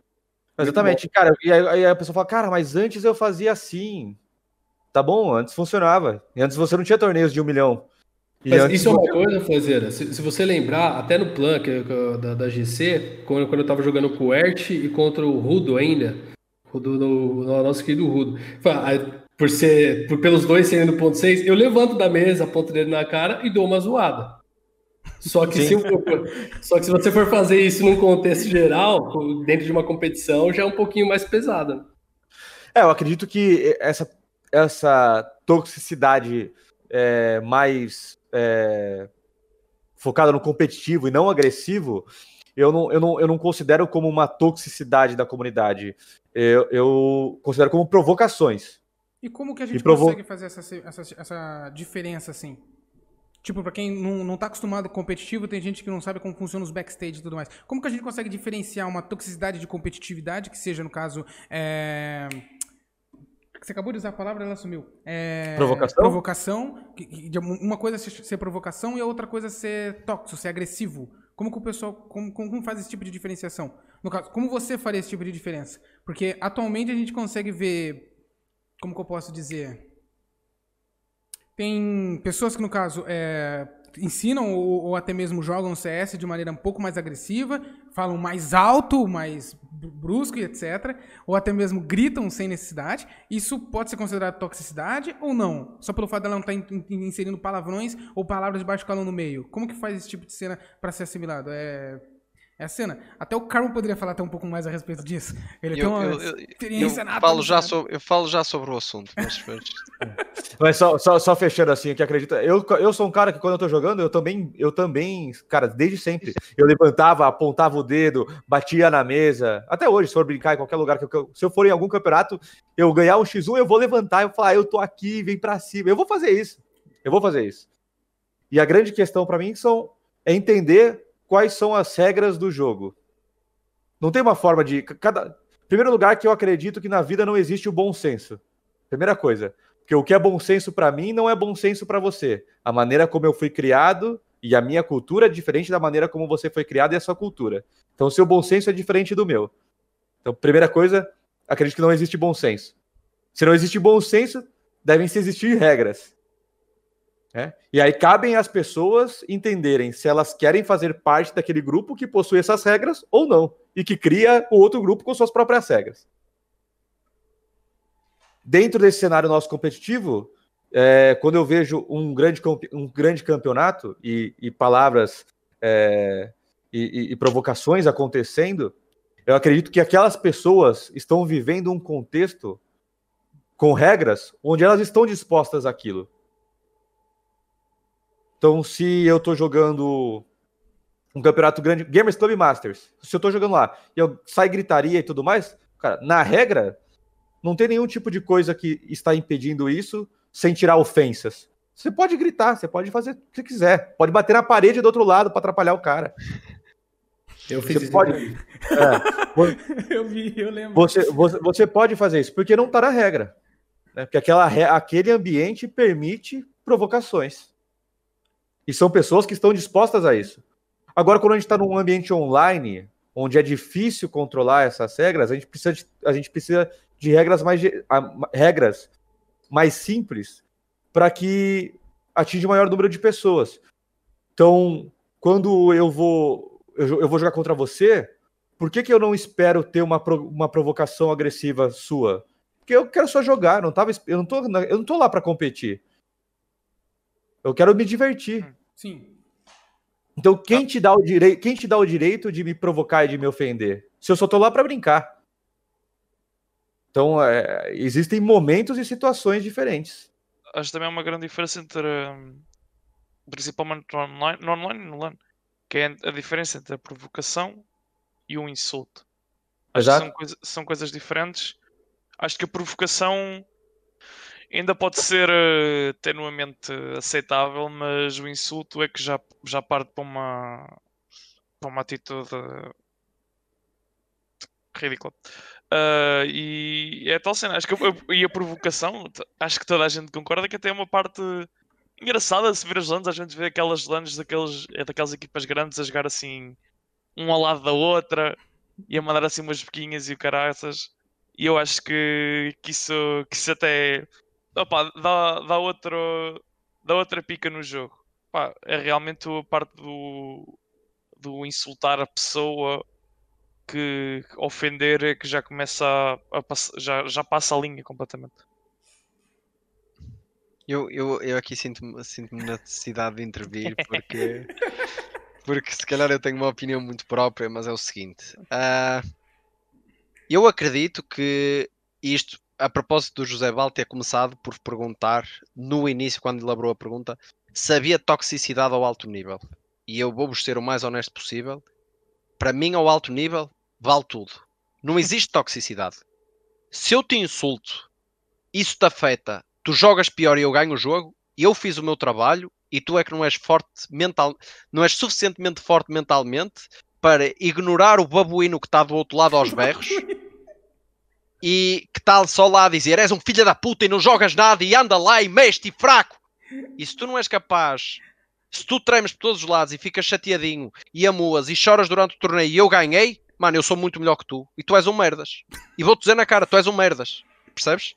Mas Ao alto entra- nível- mas também não entra esse na hora que você passa por essa linha, essa não é a linha tênue entre é, como diz o Márcio, picar ou no caso é, provocar pro Eu- eu- mas, eu, mas eu percebo a cena dele de ser só no, no, no- na, na grande competição é que Sim, sim. Atenção, essas regras se aplicam. Eu estou a Ah, falar ok. do ponto de vista, eu estou a falar do jogar ao alto nível. Por exemplo, uma coisa que eu não compreendo e já me aconteceu, chegar a torneios em LAN em que eu começo a berrar e eles dizem assim: "Olha, não podes falar muito alto porque ah, os vizinhos de cima, sabes, isto é agora a partir das nove." E eu digo: "Bro, vizinhos de cima? Eu vou mandar lá na baixo e se eles terminarem do outro lado, eu estou feliz." Percebes? Agora, se me disserem um ambiente tóxico numa comunidade online é problemático para o desenvolvimento do jogo, para o atleta casual, para quem está a começar, concordo 100%. No competitivo, para mim vale tudo. No competitivo vale tudo. Teres o, o KPNG a dizer que vai matar o FNX, o, FN, o FNX, FNS. FNS, se, se ele fica atormentado, vai à próxima LAN, treme por todos os lados porque tem medo de levar uma facada e perde o jogo, então foi muito bem dito. E devia dizer novamente. Porque, pá, é o jogo competitivo. Agora, se para o meu primo, que tem 14 anos e está a começar a jogar CS e joga há 3 meses, e o desgraçado, ele chega da escola e ele só quer jogar um bocadinho CS, estás a ver? Ele só se quer divertir, está a aprender. E ele chega a matchmaking, vai jogar com um ou dois amigos, e depois aparecem dois randoms na equipa que o estão a insultar sempre que ele falha um spray num gajo de costas, isso eu já acho errado. E estamos a falar de momentos completamente diferentes. Que é o atleta casual e que está a tentar aprender e está-se a tentar divertir. E o atleta extremamente competitivo. E pá, vale tudo. Eu digo-vos, assim, vamos pôr isto. Vamos... Há um exemplo que eu gosto de dar quando estou a falar sobre isto com os meus pais, com os amigos e não sei o quê. Eu não sei se vocês já jogaram futebol ou se jogavam, pronto, futebol. Eu não estou a dizer futebol tipo de rua, estou a dizer jogar futebol a sério quando eram crianças. Hum, Digam-me só, não valia tudo. É que eu era defesa central e valia tudo. Eu estou num canto e eu meto o dedo no cu avançado que estou a marcar e ele não vai cabecear a bola. E se ele não marcar golo, eu ganhei. Sou muito melhor que tu. Se eu te puxar os calções e tu ficares com metade da gaita de fora e por causa disso não marcaste o golo, eu ganhei, sou muito melhor que tu. Porquê? Porque isto é o competitivo e no competitivo vale tudo. Se o árbitro não marcou falta e não é penalti, eu sou muito melhor que tu. Mas aí tem um juiz que pode te dar cartão, né? Sim, sim, sim. Eu só estou a dizer que não há toxicidade. E agora, se me perguntarem, mas isso não é indecente o que tu estás a fazer? Oh, mano, é indecente, mas tipo, vale tudo. É para ganhar. Se o árbitro não vir, vale tudo. Então já notamos que agora se a gente for fazer uma competição contra o, contra o Carbon, tem que ficar ligeiro, né? Qualquer coisa. Mano, eu, eu, consigo, eu consigo- também consigo compreender nessa parte da, da- da alta competição, mas o Fly também tinha. Também, também mostrou um ponto importante que é nos outros desportos tradicionais costuma haver alguém que é a regra superior. Que é o que muitas das vezes não acontece no jogo online. Sim, Se é houver, verdade. se houver algum ato indecente, entre aspas, pode-se penalizar na hora, enquanto no online, muitas das vezes, se for conseguir feito, já é com bastante atraso. Já passado de 5 pessoas terem dado review naquilo, e esse o serviço tiver algum tipo de, de reviews contra, contra esses maus comportamentos. Também é, é uma. Outra é, coisa é algo que não temos. Que para mim é muito mais grave do que isto da toxicidade em termos de insultos e assim dentro do jogo. O que me incomoda mais mesmo nas comunidades, e isto é outro exemplo que se pode pegar no futebol, que é um exemplo. Isto acontece no CS e eu acho que acontece porque as o futebol é o desporto rei. Acho que concordamos todos com isto. Toda a gente, ou quase toda a gente, gosta de futebol. Uns mais, outros menos. Uma coisa que eu acho lamentável e que acontece no futebol muito e cada vez acontece mais no CS, eu sinto, é no futebol cada um tem a sua equipa. Se a equipa está a ganhar, são os reis. Se a equipa está a perder, são os merdas. E Isto é assim, isto serve para os treinadores, serve para os jogadores, e cada vez eu vejo mais isso no CS, que é. E agora vamos pegar no cenário brasileiro, que se calhar também é mais fácil para. Pronto, para os, para os quatro dos seis convidados aqui são brasileiros, não é? Há uma altura do, há uma altura que os MIBR são a melhor equipa do mundo. Ganham Majors, são os heróis nacionais, sim senhor, toda a gente bate palmas, toda a gente apoia, falam Fair, Coldzera, que reis.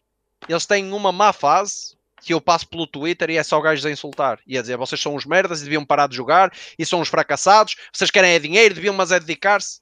Mano, eu olho para estes gajos, é, é a chapada com eles todos. Eu leio aqueles comentários, só me apetece, dá chapada em toda a gente. Porque é uma falta de respeito e eu não consigo compreender. Isso é a toxicidade que me incomoda.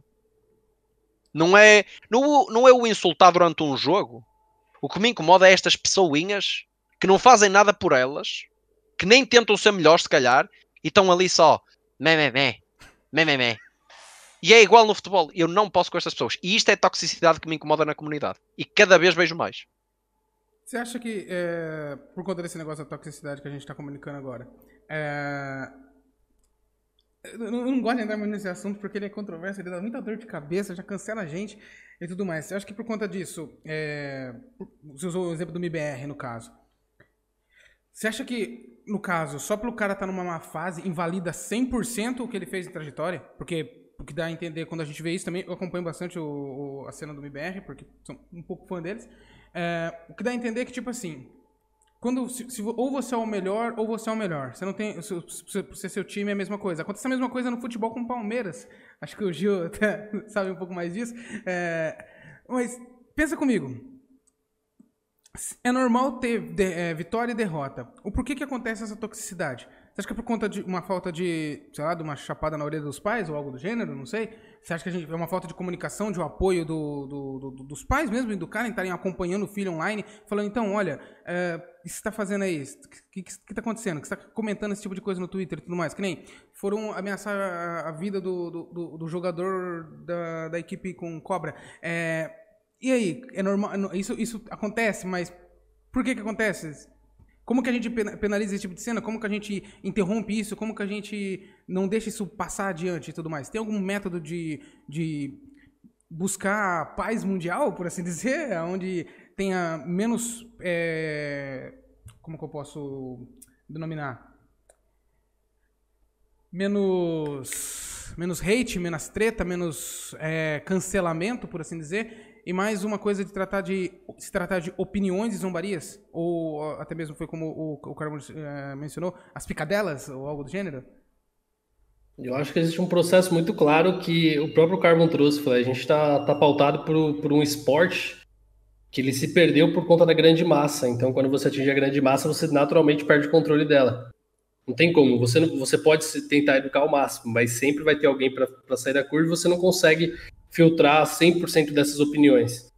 É, mas dentro disso, eu acho que a gente só tem que manter o trabalho de educar, de mostrar o que é ruim, tem que punir as plataformas que podem fazer isso, principalmente no CS Online, através dos banimentos, através das suspensões, através da suspensão de conta. É, é- é assim que você começa a educar. Você tem que mostrar para o cara o, quão ruim é isso, já que a gente não pode prender o cara por xingar um jogador. Mas eu acho que é muito mais um reflexo do, do, do que o próprio Carbon falou. É um, é um problema que a gente tem por, por parte do futebol, e é muito comum você ir no estádio e ver um, uma criança, o pai começa a xingar o jogador e a criança repete. E a criança nem tem exatamente essa conduta. Não é, não é uma coisa que ela está acostumada. Ela faz isso por espelho do principal responsável dela, pelo principal, é, pela principal referência. Então, se repete isso em gerações. Então, o, o trabalho que eu acredito que a gente tem que fazer, o processo de conscientização, ele é importante e punir. Punir o tempo inteiro o máximo que você conseguir. É, por exemplo, um Twitter você não consegue punir, se não for o próprio Twitter. O Twitter vai parar para olhar o mercado de CS, que é uma coisa que, para eles, acredito, não seja um, um retorno absurdo de renda, só para tirar uns comentários que são, sei lá, 300 comentários. Vale muito mais a pena eles olharem uma foto da Cardi B, de uma Taylor Swift, do, do da Anitta, que está realmente gerando um, um, engajamento muito maior, no mercado muito mais rentável, que realmente gera muito mais assunto, é, e, e, começar a limitar por ali do que qualquer outra coisa. Só que o problema é, não se faz porque é um espaço aberto, direito à liberdade de expressão. Se a pessoa for a, a, racista, xenofóbica, homofóbica, dependendo da legislação do país em que ela está, existe uma consequência na maior parte do tempo não existe, porque toxicidade não é um crime. O cara xingar você não é um crime. Dependendo do xingamento, naturalmente. Toxicidade entra em contexto com bullying online? Depende muito do, do da, da, palavra, acredito eu. É, é, existe sim a, a participação. É, é, que o bullying ele, ele abrange, principalmente agora, ele se tornou uma pauta muito conversada nos últimos cinco anos, né, principalmente é, é meio difícil você dizer que, que eles se conversam. É, naturalmente se conversam porque faz parte, né? De xingar, de oprimir, de tentar atingir de alguma forma, mas eu não sei se, é, se dá para colocar no mesmo, no mesmo ponto. Saquei, saquei, saquei. Tem mais alguma coisa a dizer a respeito do assunto? Mais alguém tem alguma pauta a dizer? Batemos o martelo? ah, eu soltei o que tinha a soltar.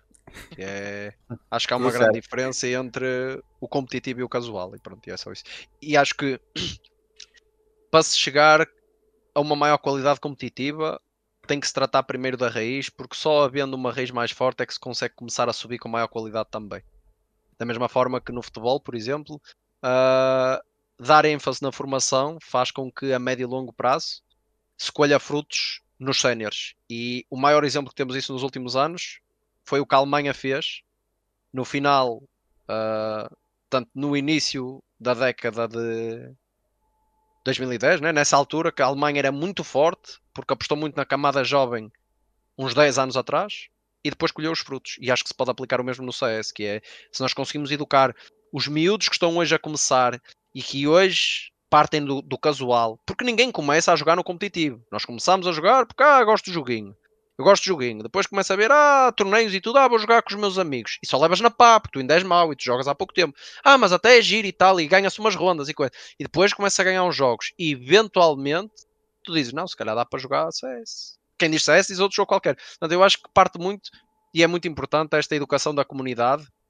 Quem diz a comunidade, eu refiro mesmo à camada mais casual e aos que jogam há menos tempo e que estão a começar, que se calhar também são os mais fáceis de moldar porque é muito mais fácil moldar uma criança do que moldar um gajo de 30 anos. Ponto final. E isso aí não há, não há discordância possível. Por isso, pronto, pá, temos todos que fazer a nossa parte, I guess. Nossa senhora, foi. Tá inspirador esse é, podcast. E, e, e, com as crianças é importante também a gente envolver os pais, né? O quanto, o quanto mais a gente conseguir envolver os pais e conscientizar eles disso, né? É, é essencial. Uma coisa que a gente tenta implementar na, na, na AGC é, é, o, é, é, a parte de recompensa por boas notas na escola. A gente ainda não conseguiu implementar esse sistema de maneira tão efetiva, mas a gente gostaria muito de fazer isso. O aluno está indo bem na escola, os pais estão trazendo boas recomendações, olha, ele está indo bem em matemática, ele finalmente está conseguindo entender mais, porque conforme ele vai aprendendo mais, estudando mais o CS, ele consegue trazer esse mesmo conhecimento, essa mesma vontade de estudo de um jogo para outras funções. Basta ele querer. Tudo é questão de, da pessoa querer. Mas se a pessoa está evoluindo também na escola, ela consegue desbloquear coisas diferenciadas, umas aulas, algo do gênero, para poder incentivar ela ainda a ir melhor na escola e no, no, no jogo. Para se ela quer ser uma competidora, quer se tornar um jogador competitivo, ele tem que ir bom nos dois. Não pode só simplesmente ir bom no CS e cagar para a vida da escola, porque e se o CS não der certo? Essa pessoa vai fazer o quê? Vai bater um concreto?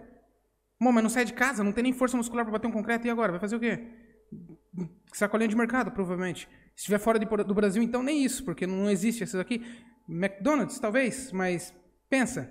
A gente está tentando lidar com, tentando fazer com que as pessoas não só aprendam a, a jogar um jogo, mas também o nosso maior objetivo é construir pessoas com bom caráter, com uma boa, preparadas para a vida, de uma, de uma maneira mais estruturada, por assim dizer, com, com acompanhamento da mesma forma que é feita no jogo. Pessoa tem um problema pessoal, algo do gênero, ela consegue conversar conosco, às vezes ela se sente muito mais é, como que eu posso dizer? Ela se sente muito mais abraçada por nós, que estamos ali dando aula com ela, estamos presentes dentro do jogo, do que com os próprios pais. Então, às vezes, os jogadores ou alunos ou whatever, eles acabam conversando muito mais conosco. Acho que o Gil deve entender muito bem disso. Ela, ela se abre muito mais com a gente do que com os próprios familiares. Às vezes os familiares nem sabem o que está acontecendo, a pessoa está passando por um estágio de depressão, está passando por um tipo de, de, de, problema psicológico, e não tem como saber, porque o moleque está no PC jogando videogame, e está indo mal na escola. E como que vai ter esse negócio se não tem como saber? Mas conosco elas falam. Olha, Joseval, eu tô passando por isso tudo mais, o que, que, eu, que, que eu faço, não sei o quê. E a gente consegue encaminhar. Por isso que a gente tenta lidar desde, desde a base. A gente está começando a querer é, fazer palestras em escolas e algo do gênero para poder incentivar ainda mais esse tipo de comportamento. Para que a pessoa consiga desprender o, o, medo que ela tem de falar com os pais por serem repreendidos, acabar apanhando, ou acabar sofrendo é, cancelamento do próprio pai, do pai acabar falando, já que é assim, eu vou cancelar o seu PC, vai ficar sem PC. E isso acaba limitando as pessoas a terem um pouco mais de. Uh, de coragem de falar com os familiares. Que entra no caso diretamente no nosso próximo tema, que é a saúde do atleta, a, a é, física e psicológica. E isso, isso entra de fato inteiramente nela. Se o, o atleta ele tem uma vivência muito mais com o como que eu posso dizer, muito mais com os pais, ele consegue comunicar com os pais, assim como o Fly fez no passado, quando ele estava participando, que ele ia participar de um campeonato lá em, em, eu não lembro agora o local, já me fugiu da cabeça. Mas o pai dele falou, então peraí, eu vou saber o que, que é, vamos junto lá, eu quero ir lá ver qual é desse campeonato. Se não tem esse acompanhamento dos pais, atualmente, olha que estamos crescendo cada vez mais, porque na próxima geração nossa, exemplo, o meu filho, o filho do Gil, o filho do Master, do Carmo, ou até mesmo o filho do Fly, quando tiver entrando nesse nível de competição, a gente vai ter um apoio total. Vamos lá, filho, é isso aí. o que, que você precisa? Vamos estar tá ensinando tudo, passando tudo para que ele não passe o que a gente passou. Porque minha mãe desligava o meu PC. Eu tava tentando estudar um pouco mais. Eu comecei a Season 1 jogando League of Legends como profissional em Botucatu. E minha mãe ia lá e me puxava o PC da tomada, não tava nem aí. Ela queria que eu fosse dormir, eu ia dormir pronto. E se eu ligasse o PC, eu tomava uma chinelada na orelha. Não era essa. Ela não queria entender por que, que eu tô fazendo aquilo. Tem algum objetivo? Não, não importa. O que importa é que aqui quem manda é a minha mãe, quem manda é ela e acabou. E é esse um pouco do conceito. É, será que o motivo da gente ter um pouco mais de vontade de, de competir, a gente enfrenta mais as barras, de, é, não leva muito xingamento ao pé, a gente busca a evolução independente da situação? Será que é porque a gente já enfrentou essa dificuldade dentro da própria casa? Ou eu posso estar puxando um tema muito, muito avançado para a situação? O que, que vocês acham desse, de, Pesado. É pesado, é pesado, porque acontece muito. Não, achei que foram várias, eu achei que foram várias informações e aí eu não entendi a se tem uma pergunta. a pergunta, no caso, é para simplificar. É, você acha que o acompanhamento dentro de casa tem que ser mais regido. Nós, como entidades que ensinam as pessoas a jogar, no caso eu tenho a minha escola, tem a Games Academy, a Gamers Club, é, você acha que a gente deveria ter um, um sistema de comunicação diretamente com os pais para informar eles que se o filho dele está indo bem na escola, ele consegue liberar alguma coisa conosco para ele se incentivar ainda mais a ir melhor na escola, para que ele seja para que ele vá bem na escola e bem no jogo, já que ele quer competir como profissional. Como que a gente, como nós, profissionais da área, a gente consegue fazer esse tipo de comunicação com os pais? É mais ou menos essa a minha ideia. Como que a gente consegue conversar com os pais de maneira efetiva para que os pais consigam compreender que se o filho dele não tem coragem de falar com ele, que ele quer competir jogando CS, como que ele vai conseguir desbloquear essa informação com os pais? Entende? Como que nós podemos fazer esse tipo de intermediário, por assim dizer? Até porque Entendi. É, é aquele esquema, os alunos às vezes têm muito mais a proximidade conosco do que com os próprios familiares. Entendi. Ah, eu acredito que é papel nosso também ajudar nessa. Se nós temos interesse que o mercado cresça, também é papel nosso, dos interessados, que esse mercado cresça, disseminar essa informação. Eu acredito que hoje a gente não faça isso de uma maneira adequada, a gente não tem nenhuma iniciativa específica focada nesse público, e é porque a gente não encontrou ainda nenhuma maneira efetiva de garantir que isso aconteça. Mas a gente tem que continuar pensando numa solução para isso sim. Mas não, não temos nada em prática hoje. Ok, ok. Você, Gil, que já enfrenta bastante isso com os seus alunos mesmo, uh, aconteceu alguma coisa semelhante como essa que eu descrevi? Cara, acho que é bem recorrente na realidade, mas o, é, é o que o Fly falou. Eu, no caso, ainda tenho um, um ponto mais pessoal, porque depois de tanto tempo dando aula, você acaba se envolvendo com o aluno de, de uma forma, torna amigo, ou tem, acaba realmente sendo um aluno durante. Pô, tem alunos que estão comigo há dois, três, quatro anos estavam comigo na Games Academy quando eu fazia encontros, estão comigo no YouTube, estão comigo no Instagram, estão onde quer que eu esteja, estão lá. Então você acaba criando vínculo. É, e nesse ponto desse vínculo, eu sei a responsabilidade que eu tenho. Então eu procuro estar sempre perto e auxiliar e entender quais são as, as dificuldades. Como eu falei, eu tenho um exemplo de ter um. Eu tenho um pai no WhatsApp e eu, não, eu converso com o um aluno, mas eu, o aluno não tem o meu número de telefone. Porque eu acho muito mais importante essa conexão mais séria ser com o pai, porque o aluno ele entende o, que, que, o pai ele precisa ainda ter essa referência e instruir qual a importância de cada passo que o pai tem que dar, de como que o filho tem que lidar com isso, que é o, é o lance de incentivo às notas de escola. Durante muito tempo, inclusive, acho que bem no comecinho do, do, do da, minha, da, da, minha participação na Games Academy, se discutia uma coisa do, do Fallen ter, ter moldado algumas ideias em relação a notas do, dos alunos e tal, mas acho que isso acabou não indo para frente por conta da dificuldade de você registrar isso e de você ter esse contato, porque você precisaria ter pessoas diretamente ligadas a isso e às vezes a demanda da, da empresa em si, da pessoa dentro da empresa, não, você não consegue atender. Então, para isso, você tem que coordenar isso de uma forma muito mais clara, trazer talvez uma reunião mensal, só que às vezes o, o filho nem fala para o pai o que ele está fazendo. Então, como que a gente chega nesse pai, entendeu? É, é uma discussão que, cara, com certeza a gente não resolve isso num podcast, acho que a gente tem que ter várias iniciativas em vários momentos. É, não é um processo que eu acredito que a gente vai resolver em um ano ou dois, mas é uma coisa que a gente tem que começar isso em algum momento, através das escolas, através do, do, do ensino didático mesmo, do, do, do conteúdo didático, para desenvolver melhor. Se isso vai atingir ou não os pais, vai depender muito mais da cabeça deles de, de aceitar uma palavra de fora sobre o próprio filho. Porque está basicamente dizendo para ele: eu quero ajudar na criação do seu filho, porque é isso que a gente faz. Basicamente. Basicamente é o que a gente faz. É o nosso trabalho. Só que a gente faz no momento onde o filho dele tá no lazer e ele. Tipo, na casa, uhum. na visão do pai, gente, o filho dele tá no lazer, enquanto. É diferente, é, um, um, é complicado, porque a gente entra em termos de. Como que eu posso descrever? A gente entra em coisas de questões familiares, ou os bons costumes, por assim dizer. O pai manda e pronto, acabou, é isso que está feito. E às vezes o aluno acaba no caso aconteceu comigo, o aluno acaba por ignorar o que o pai está falando porque ele acha muito mais correto o que eu estou dizendo. E às vezes não é assim que a gente tem que se ligar. No caso agora eu tomei atitude. Tem que assistir o alinhamento. É, no caso agora eu tô tomando uma atitude que no caso eu tô entrando diretamente em contato com os pais, eu informo como que tá sendo o processo. Uma vez, uma vez é, no caso com os alunos passados, como eram alunos menor de idade, então eu tava trabalhando diretamente com eles, porque os pais que tinham que assinar para poder fazer para entrar na escola, e aí eu falava diretamente com os pais, pegava o contato deles e conversava, o seu aluno tá evoluindo X, Y, ele tá crescendo nisso, ele tá tomando decisões melhores e e às vezes o pai mesmo não entendendo nada, mesmo entendendo bulhufas do que eu tava falando, perguntava pra. É, queria saber o seguinte: acho que alguém caiu. É, o Fly, Fly, Fly caiu, Fly caiu. Mas foi só a câmera, não? Ih, uh, bugou tudo. Foi, foi, foi só. Não, ele, ele tá na sala de cima. Pronto, ele tá aí de volta. Flyzeira. Buguei todas as telas aí ou não? Bugou, bugou, bugou todas as telas aí. É porque, tipo assim, eu fiz o podcast dependendo da chave do 6. Quando o principal não tá, aí não, não, não rola, né? Aí ele, ele fica todo bugado. ai, ai, ai, tá voltando, tá voltando. É só Perdão. Vai...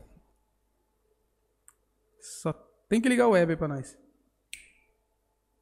Aí, já consertou. Tá arrumado, tá arrumado.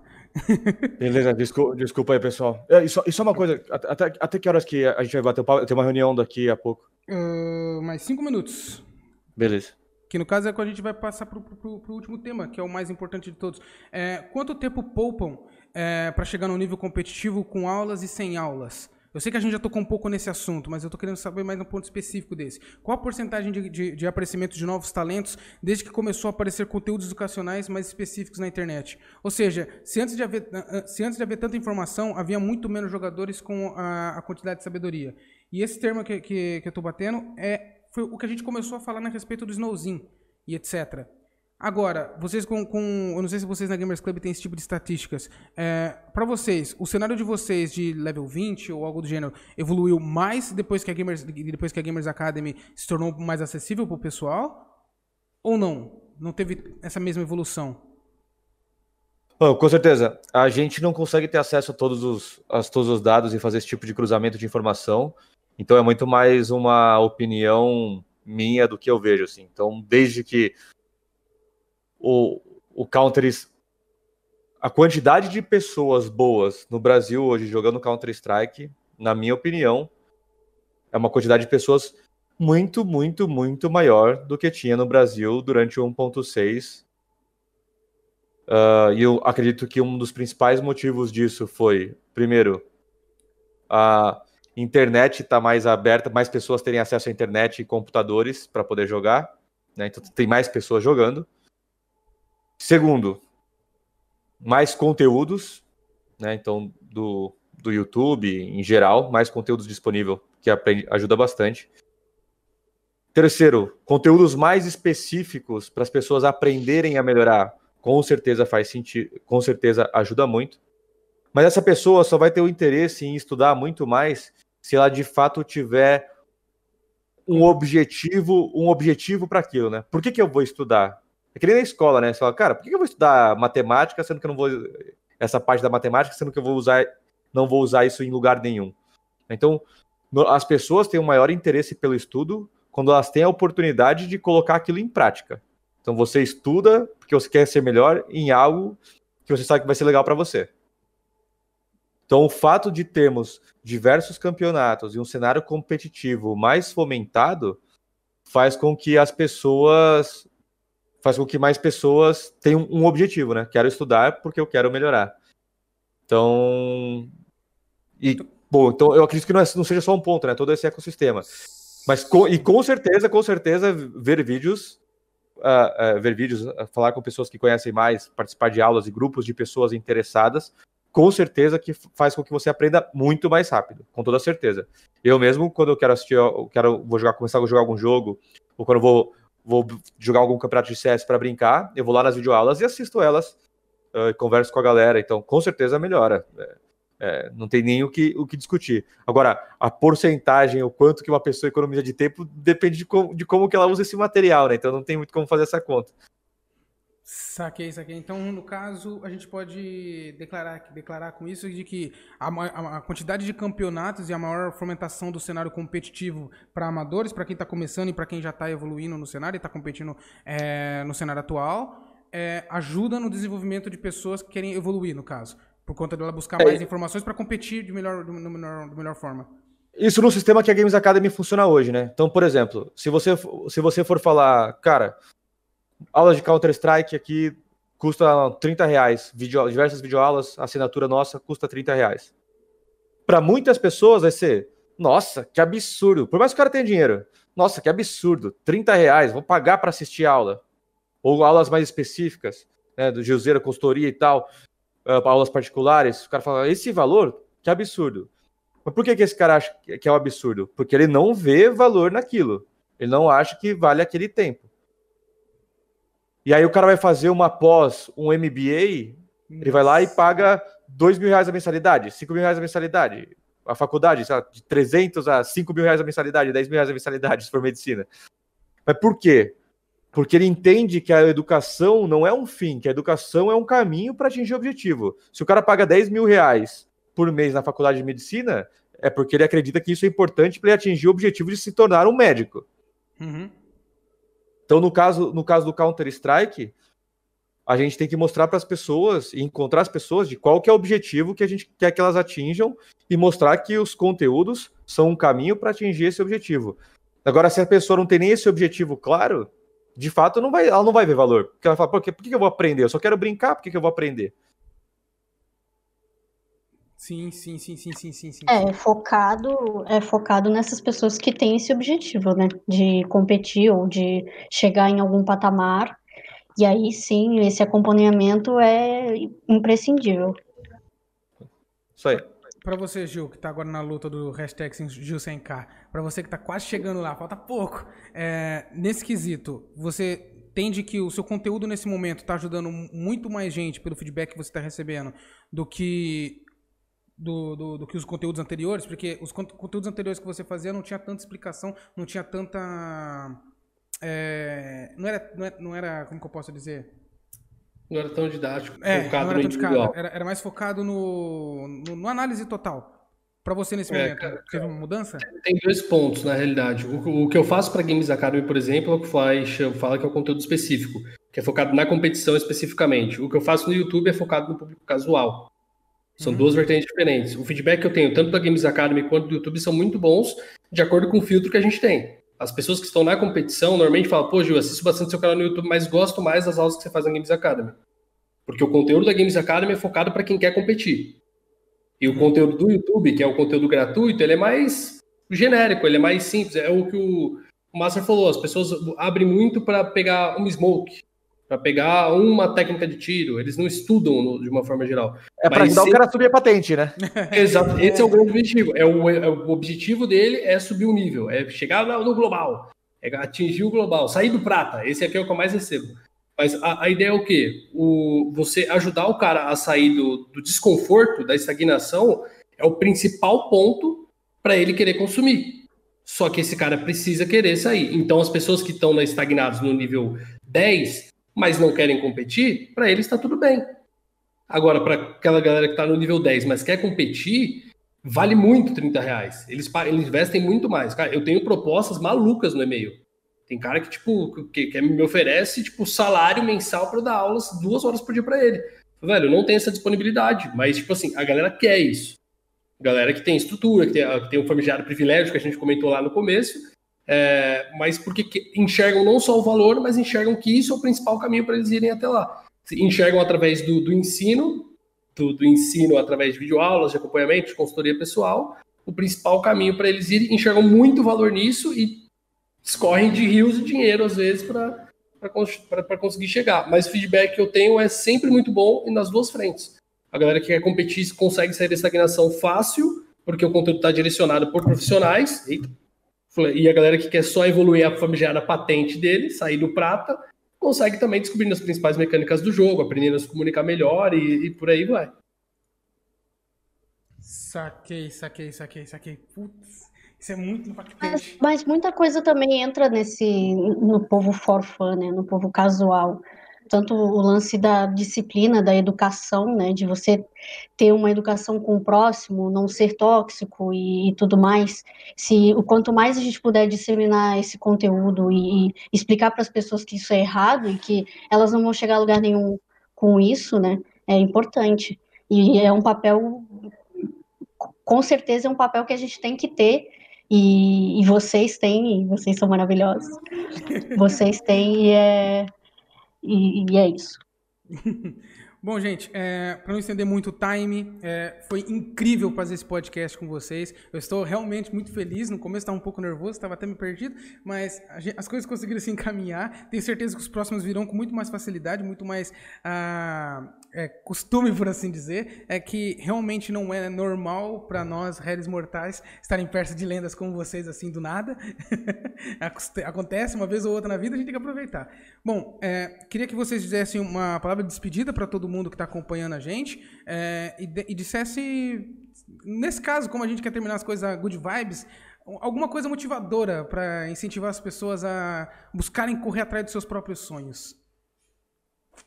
Bom, primeiramente, parabéns pela iniciativa de vocês. Espero que vocês consigam realizar os seus objetivos. Terão muitos desafios aí pelo caminho, mas foi, foi bem divertido estar aqui com vocês.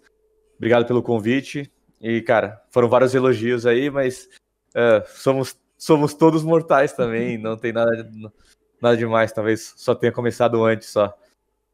É... E, bom, para quem está assistindo a gente, muito obrigado. Se você quiser o CS é uma coisa muito legal, os jogos é um, são coisas muito legais. Uh, se você quiser só se divertir, continue se divertindo. Se você quiser ser um profissional, saiba que isso é possível e você pode ser muito bem remunerado por isso. mas que essa não é a única possibilidade que você vai ter na sua vida, mas acredite nos seus sonhos, se esforce ao máximo, escolha as brigas que você vai travar durante a sua vida, que são as histórias que você vai ter para contar, os sonhos que você vai ter para perseguir, saiba qual é o momento que você tem para fazer essas escolhas. Eu sou um cara muito feliz hoje, e mas que muitas das coisas que eu gostaria de ter feito eu, eu não consegui, e tudo bem, a vida que segue. E talvez o quê? Talvez eu quisesse estar levantando aquele troféu do Major, na verdade, e não consegui. Então, mas nem por isso eu não sou um cara feliz. Então, tentem, lutem pelos seus sonhos, mas outros, outros sonhos podem ser criados durante o seu caminho. E divirta-se durante essa jornada aí. Nice, nice, nice. Gilzeira? Fenomenal, fazer das palavras do Fly é a minha, principalmente as últimas, velho. Eu, eu também sonhei em estar levantando um troféu de Major. Eu sonho com um troféu já há muito tempo, né? Cansei de fazer de ser vice já, mas tá tudo bem. Falei, mas a, a grande ideia é isso. Cara, põe na sua cabeça que para você atingir o objetivo, você tem que entender que outras pessoas também estão fazendo isso, estão no mesmo caminho, e que você necessariamente não precisa competir com elas, mas somar forças a elas e aprender junto. É, é, muito legal evoluir, mas eu acho muito da hora quando você evolui em grupo, quando você aprende em grupo, conhece outras histórias. É, então, o meu conselho seria: se aproxime de pessoas que te agregam, absorva o máximo possível delas e depois tente é, fazer um efeito esponja. Joga para fora tudo isso e tenta atingir o máximo de pessoas possível, inclusive as pessoas que das quais você absorveu coisas e aprendeu com elas. Falei, esse é o principal é o, é o principal conselho que eu dou. E, pô, de verdade, obrigado pelo, por todos os elogios também durante. É, e, e, naturalmente, as lendas são vocês que estão desenvolvendo esse trabalho também numa comunidade tão, tão carente de, de, de ensino e didática como a de Portugal. Eu atendo muitos portugueses no YouTube, então eu, eu, sei o, o, o quão importante é o trabalho que vocês estão fazendo. Parabéns por isso também. Obrigado, obrigado. Carbon? A única coisa que eu quero dizer, para além do que foi dito, porque não vale a pena repetir, é não se, não se comparem com os outros, comparem-se com vocês mesmos. E o mais importante é tu olhas ao espelho diariamente e veres que és melhor hoje do que qualquer as ontem. Acima de tudo, isso é o mais importante. E pá, nunca esquecer que é preciso ter um plano B. É muito bonito jogar futebol, é muito bonito jogar CS, é muito bonito tentar ser atleta de qualquer desporto, mas tem que haver um plano B porque há uma percentagem muito mínima que chega lá em cima. E pronto, acima de tudo é isso. Nice, nice, nice. Mr. Master. Está mutado, mutado. Exato, exato. Concordo totalmente com o Carbon. Acho que é, é esse plano B, acho que é muito. Tem que estar fixo em, em algumas pessoas, principalmente os mais novos, uh, que é muito. É bom sonhar é e é bom tentar atingir os nossos, os nossos sonhos e as nossas realizações, mas é, é importante ter um plano B e também apelar a, a uma mentalidade que não, que não se foque sempre no negativo, uh, tanto na, na, introspeção do, na, na, introspeção dos outros como na nossa. Uh, e é isso. E, e, muito obrigado pelo convite estar aqui ao pé desta, desta gente espetacular. Uh, one in a lifetime. Bom, é, eu vou passar a voz agora para Mari, a nossa magnífica gerente e a pessoa que está ajudando mais no social media do que eu. É, ela que vai poder falar um pouco mais com isso, Mari, suas palavras. É, está mutado. Mutado. Oh, sempre, né? sempre no, no vacilo. Mas eu quero agradecer a todos vocês por essa oportunidade eu me sinto uma gotinha, assim, num oceano cheio de oportunidades e que eu tô me sentindo super privilegiada de falar com essas feras todas e pessoas que, nossa, eu jamais, há três, quatro meses atrás, eu jamais pensaria que eu estaria aqui nesse momento. E, inclusive, eu ainda quero também levantar os meus troféus, porque os troféus que porque o meu sonho é ser jogadora profissional e, inclusive, o meu plano B é ser designer e, e trabalhar com marketing dentro dos esportes para fazer crescer mais ainda esse cenário. E eu acho que eu consigo conciliar essas duas coisas muito bem, estou conseguindo muito bem. E graças a vocês, o Gil e o, o Joseval, vocês estão fortalecendo muito. É, são, são a base aí de, de uma vida ainda inteira, praticamente. E, e é isso. Espero ainda muita coisa pela frente. A GC também tem muita caminhada, muita coisa para aprender, muitas pessoas que ainda virão e passarão. E, e, é isso. Muito obrigada, pessoal, por tudo que vocês estão fazendo, pelo pessoal que está assistindo, pelos nossos parceiros que estão também ajudando na nossa divulgação, na nossa força aí. E é isso. O pessoal que está que tá assistindo, se quiser, todas as redes sociais estão aí aparecendo. Ah, embaixo também tem to todas as informações. É, acho que é basicamente isso. Se, se a gente já puder encerrar agora, se vocês precisarem sair também, tudo bem. Por hoje é isso. Acho que eu posso finalizar essa live com o seguinte: é, o seu sonho não tá longe, cara. Tudo depende do quanto você tá ansioso para conquistar ele e quanto você tá lutando por ele. Há três anos atrás eu não sonhava em ter uma escola. Eu sonhava em dar aula. Ano, ano, no começo do ano, em março, eu monte, abri a minha escola.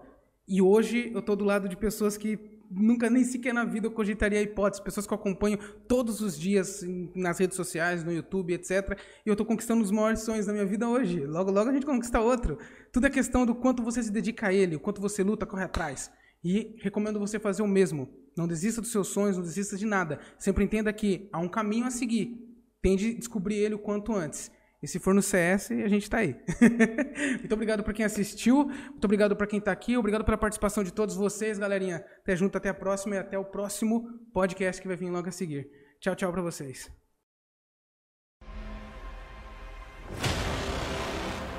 Oi pessoal, aqui fala Joseval. No vídeo de hoje eu vou falar com vocês a respeito da GC sobre o curso START.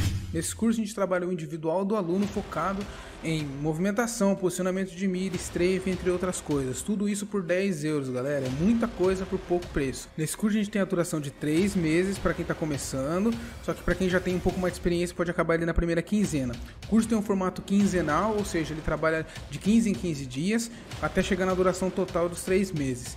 Na primeira semana ele funciona 100% teórico, na segunda semana ele funciona com o professor. Dessa semana que você tem com o professor, são dois dias de aula de uma hora e meia de aula por dia, ok? Pode ficar de fora dessa, galera. Link na descrição do vídeo. Tamo junto, é nóis. Valeu, falou!